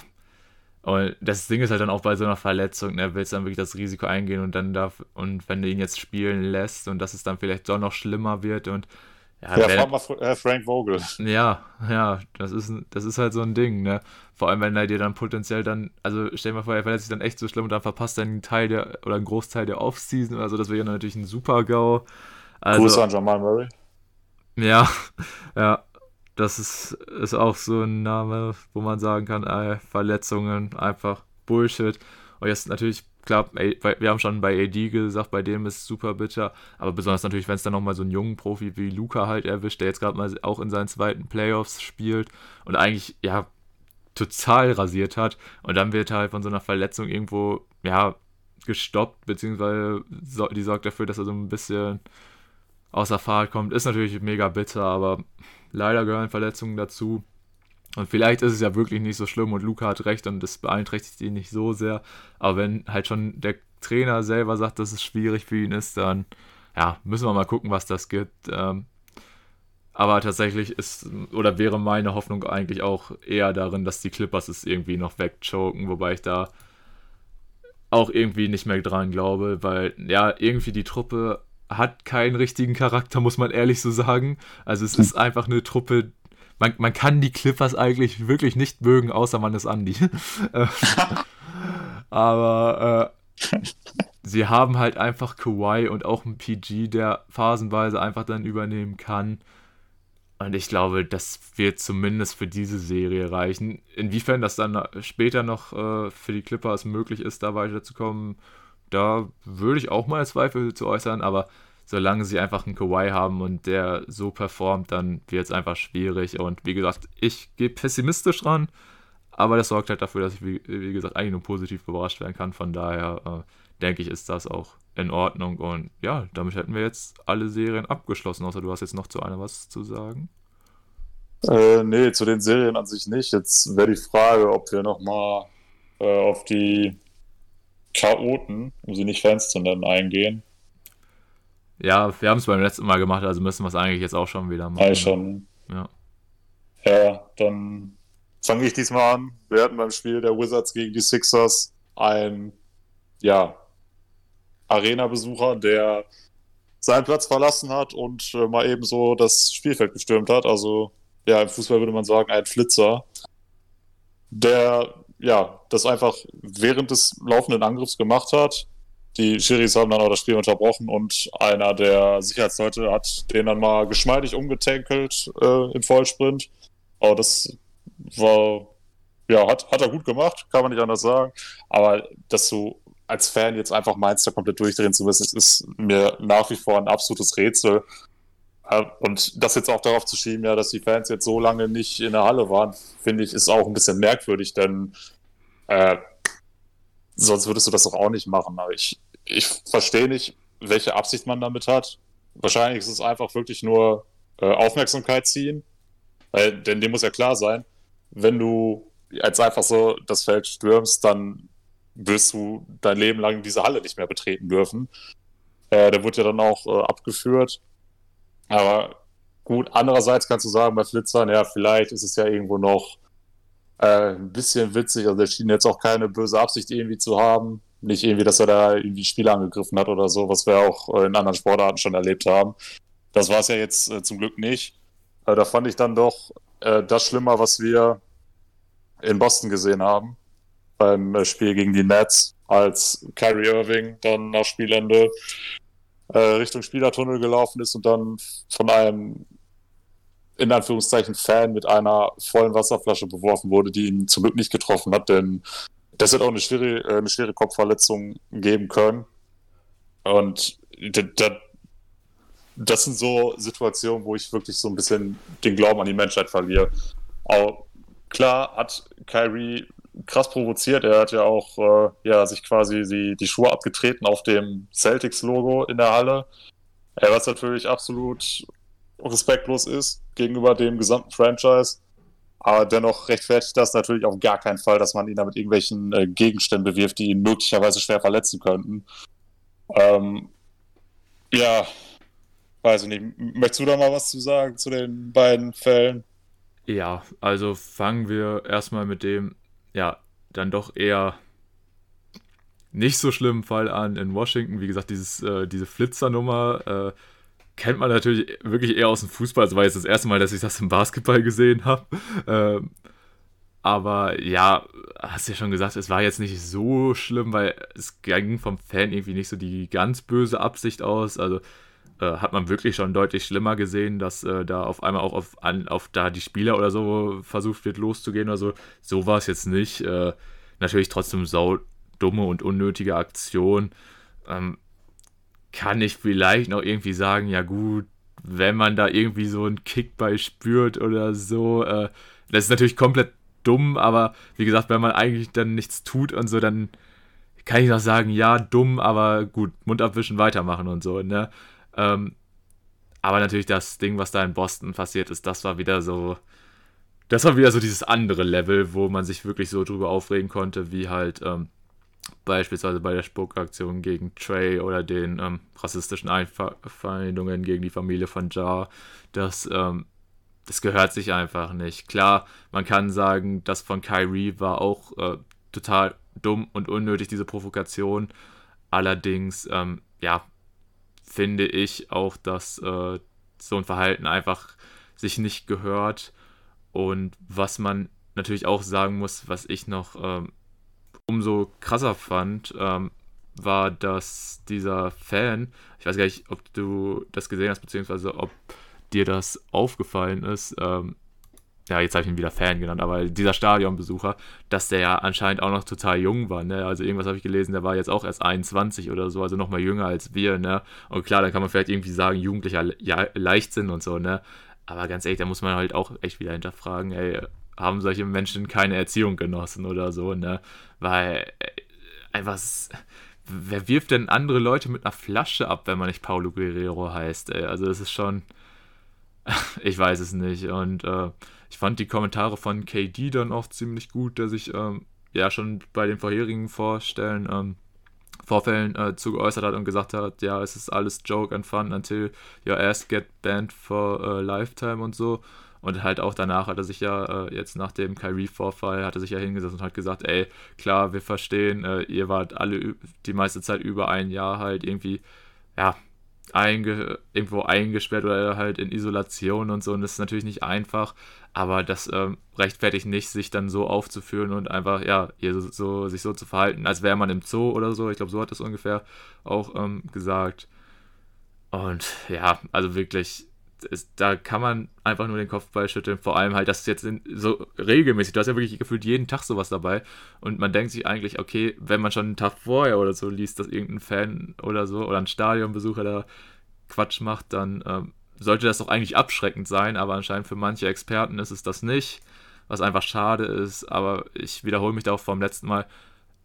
Es wirft halt also so ein paar einzelne Idioten werfen dadurch so ein schlechtes Licht auf die allgemeine ähm, Fanschaft in der NBA, weil so viele freuen sich einfach jetzt im Stadion zu sein und endlich wieder ähm, ja, live Basketballspiele sehen zu können und dann noch in den Playoffs. Das ist ja wirklich ein Privileg für die meisten auch. Und wenn man dann sieht, wie manche das einfach mit Füßen treten und sich dann halt wirklich auch einfach unmenschlich verhalten, wie gesagt, also so mit Sachen nach jemanden zu werfen oder halt jemanden mit Essen abzuwerfen, jemanden anzuspucken, jemanden rassistisch zu beleidigen, das sind alles Vorfälle, das verstehe ich nicht, habe ich kein Verständnis für, muss ich auch sagen, da sind auch diese ähm, Ausschließungen auf Lebenszeit sind halt auch absolut gerechtfertigt. Von daher, ja, haben wir jetzt eigentlich auch schon wieder viel zu lange über solche Idioten geredet, aber ja, irgendwo musste man es natürlich trotzdem erwähnen, aber ich habe einfach für solche Aktionen gar kein Verständnis und ich finde es sehr, sehr gut, dass äh, die NBA bzw. halt auch die Franchises da jeweils so konsequent auch durchgreifen.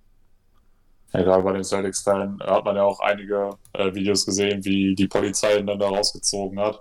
Und da wurde ja auch bekannt, dass der Kerl einfach erst 21 Jahre alt ist, weil ich mir denke, Junge, du musst einfach wirklich noch so unfassbar viel in deinem Leben lernen, gerade was Umgang mit anderen Leuten umgeht. Du hattest jetzt ja auch nochmal das KD-Zitat angesprochen, so von wegen, wir sind keine Tiere und so. Passt irgendwo schon, aber ich meine, selbst wenn du mit Tieren im Zoo so umgehst, dann läuft bei dir immer noch irgendwas verdammt falsch. Ja, klar, ähm, ja. Aber ich, ich glaube, so hat er es eigentlich auch nicht gemeint. Aber, äh, ja, ja, ja. Also ich denke, was er gemeint hat, war jedem von uns klar. Also äh, er hat ja auch sowas in die Richtung gesagt, von wegen, ähm, ja, letztendlich sind wir ja irgendwo die Attraktion, die Leute in der Halle sind eigentlich da, um sich das anzugucken und vielleicht da so ein bisschen anzufeuern, aber äh, die haben jetzt kein Recht da anderweitig irgendwie einzugreifen. Und äh, weiß ich nicht. Also, wie man überhaupt auf die Idee kommen kann, wird sich mir wahrscheinlich auch niemals erschließen. Ich würde auch, ehrlich gesagt, wenn ich in der Halle bin, nicht eine Sekunde über sowas nachdenken. Ich gucke mir das Spiel an und äh, wenn es gut läuft für mein Team, dann freue ich mich. Wenn es nicht so gut äh, läuft, dann bin ich immer noch froh, dass ich in der Halle bin und mir das angucken darf. Du hast ja auch gesagt, es ist ein absolutes Privileg, ähm, NBA Playoff Basketball vor Ort live sehen zu können. Und dass manche Leute das dann so ausleben. Ja, wie gesagt, es ist für mich einfach unverständlich, aber ich finde das Wichtigste, was du letztendlich auch gesagt hast, war jetzt einer von 15.000 oder sowas. Aber es ist ja jetzt äh, nicht so, dass man da alle Celtics-Fans da irgendwo über einen Kamm scheren kann. Das ist ja absoluter Quatsch. Also es ist jetzt einer, der komplett entgleist ist. Der wird in seinem Leben nie wieder eine Halle betreten. Was der jetzt anderweitig noch an Strafen bekommt, weiß ich nicht. Aber ich würde ihn dafür auf jeden Fall mal ordentlich blechen lassen.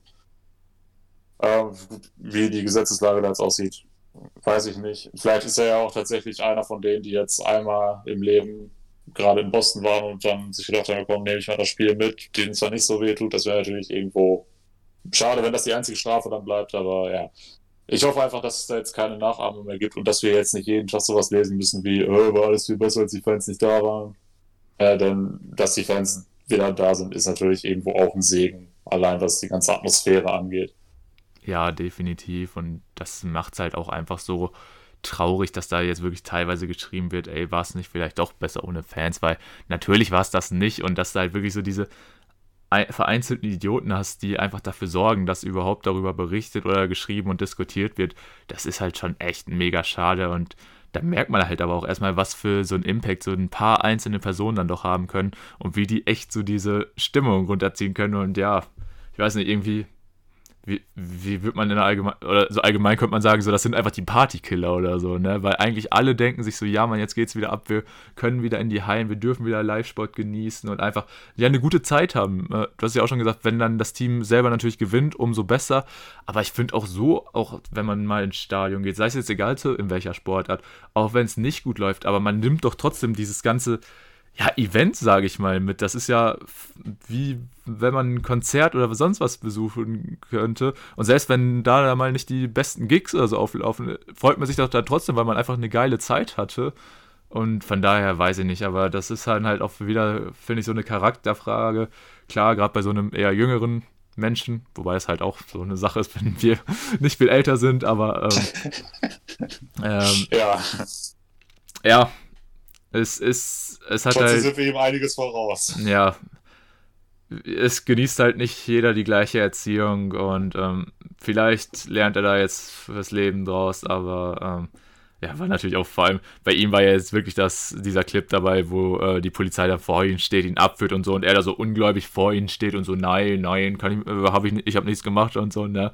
Hat man jetzt natürlich bei den anderen Fans so gar nicht mal unbedingt gesehen, aber vor allem bei ihm war es jetzt natürlich schon krass und äh, wurde auch, glaube ich, schon heftig gemimt und alles. Und äh, ja, aber im Endeffekt, ja, wie gesagt, es ist einer von mehreren tausend und von denen darf man sich einfach die Stimmung nicht äh, vermiesen lassen und äh, ja.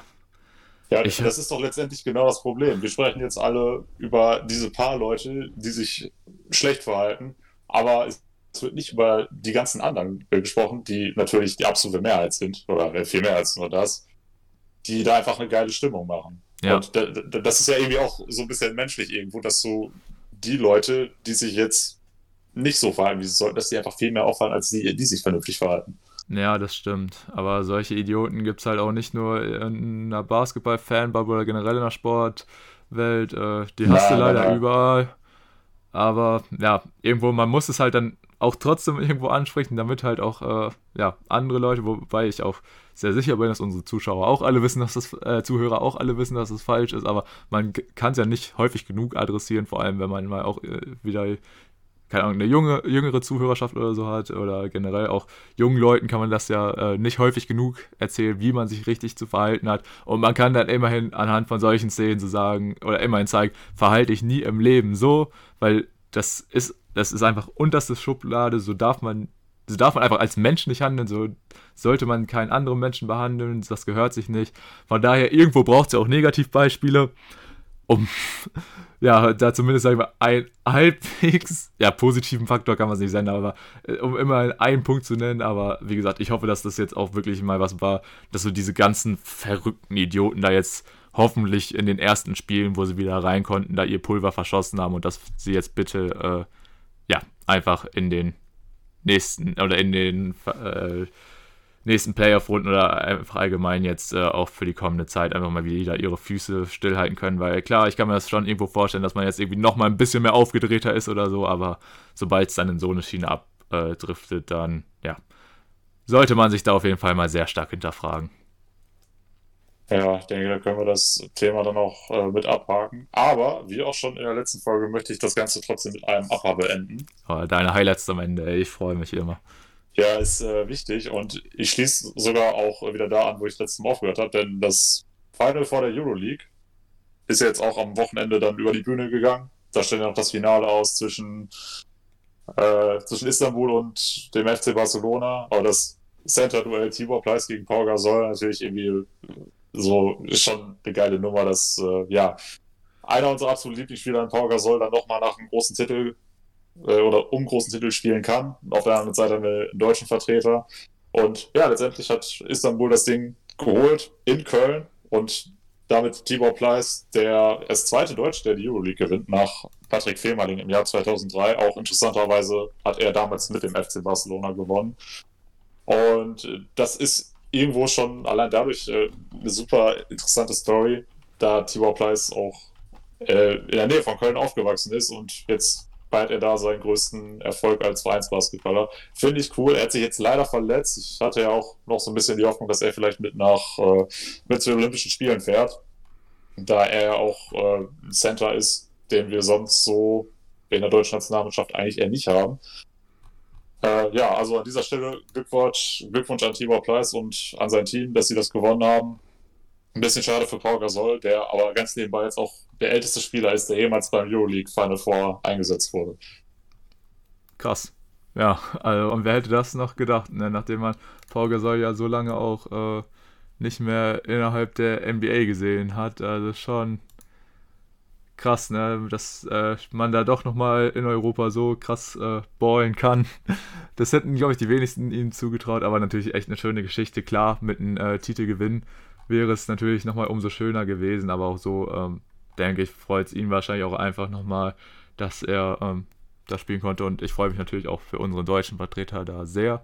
Äh, ja, schön, dass du da nochmal so ein Upper eingebaut hast. Ich denke, das ist immer sehr positiv äh, die Folge oder wenn man aufs Ende der Folge zugeht, da nochmal äh, die Stimmung etwas anzuheben, besonders wenn man solche ähm, ja, unschönen Themen vorab besprechen musste. Ähm, hast du sonst noch was oder wie sieht es in dieser Woche bei dir aus? Nee, ich äh, hab meinen Pulver jetzt auch verschossen. Ah, okay, alles klar. Dann, ähm, ja, wäre es das von meiner Seite auch erstmal. Ähm, ja, wie gesagt, ich kann nur darauf verweisen, äh, es wird höchstwahrscheinlich in dieser Woche nochmal was von uns kommen. Ähm, da, so viel kann ich schon mal sagen. Oder äh, ja, wir werden es auf jeden Fall versuchen. Und dann sollten eigentlich auch wirklich so ziemlich alle äh, Erstrundenserien durch sein.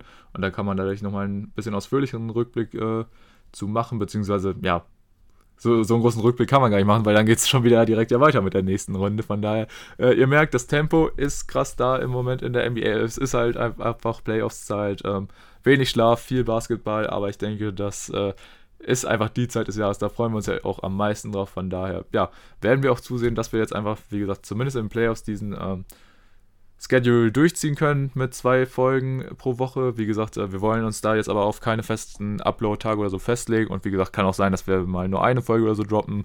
Ist halt trotzdem nach wie vor immer so die Sache, weil man muss dann schon irgendwo noch ein, zwei Stunden immer finden. Und das ist teilweise gar nicht so einfach, aber ich denke, das sollten wir schon hinbekommen. Und von daher, ja, würde ich mich an dieser Stelle wie jede Woche erstmal bei euch fürs Zuhören bedanken. Äh, einen kleinen Plug würde ich noch abgeben und zwar ähm, findet ihr unseren Podcast mittlerweile auch ähm, bei den Apple Podcasts und da würde ich mich sehr drüber freuen, oder wir natürlich, ich spreche für uns beide, wenn ihr uns da eine Bewertung hinterlassen äh, würdet und äh, ja, so, wird einfach dafür sorgen, dass vielleicht der Podcast auch noch ein bisschen mehr anderen Leuten vorgeschlagen wird oder ja, wir da vielleicht noch ein bisschen mehr ähm, Aufmerksamkeit mit generieren könnten.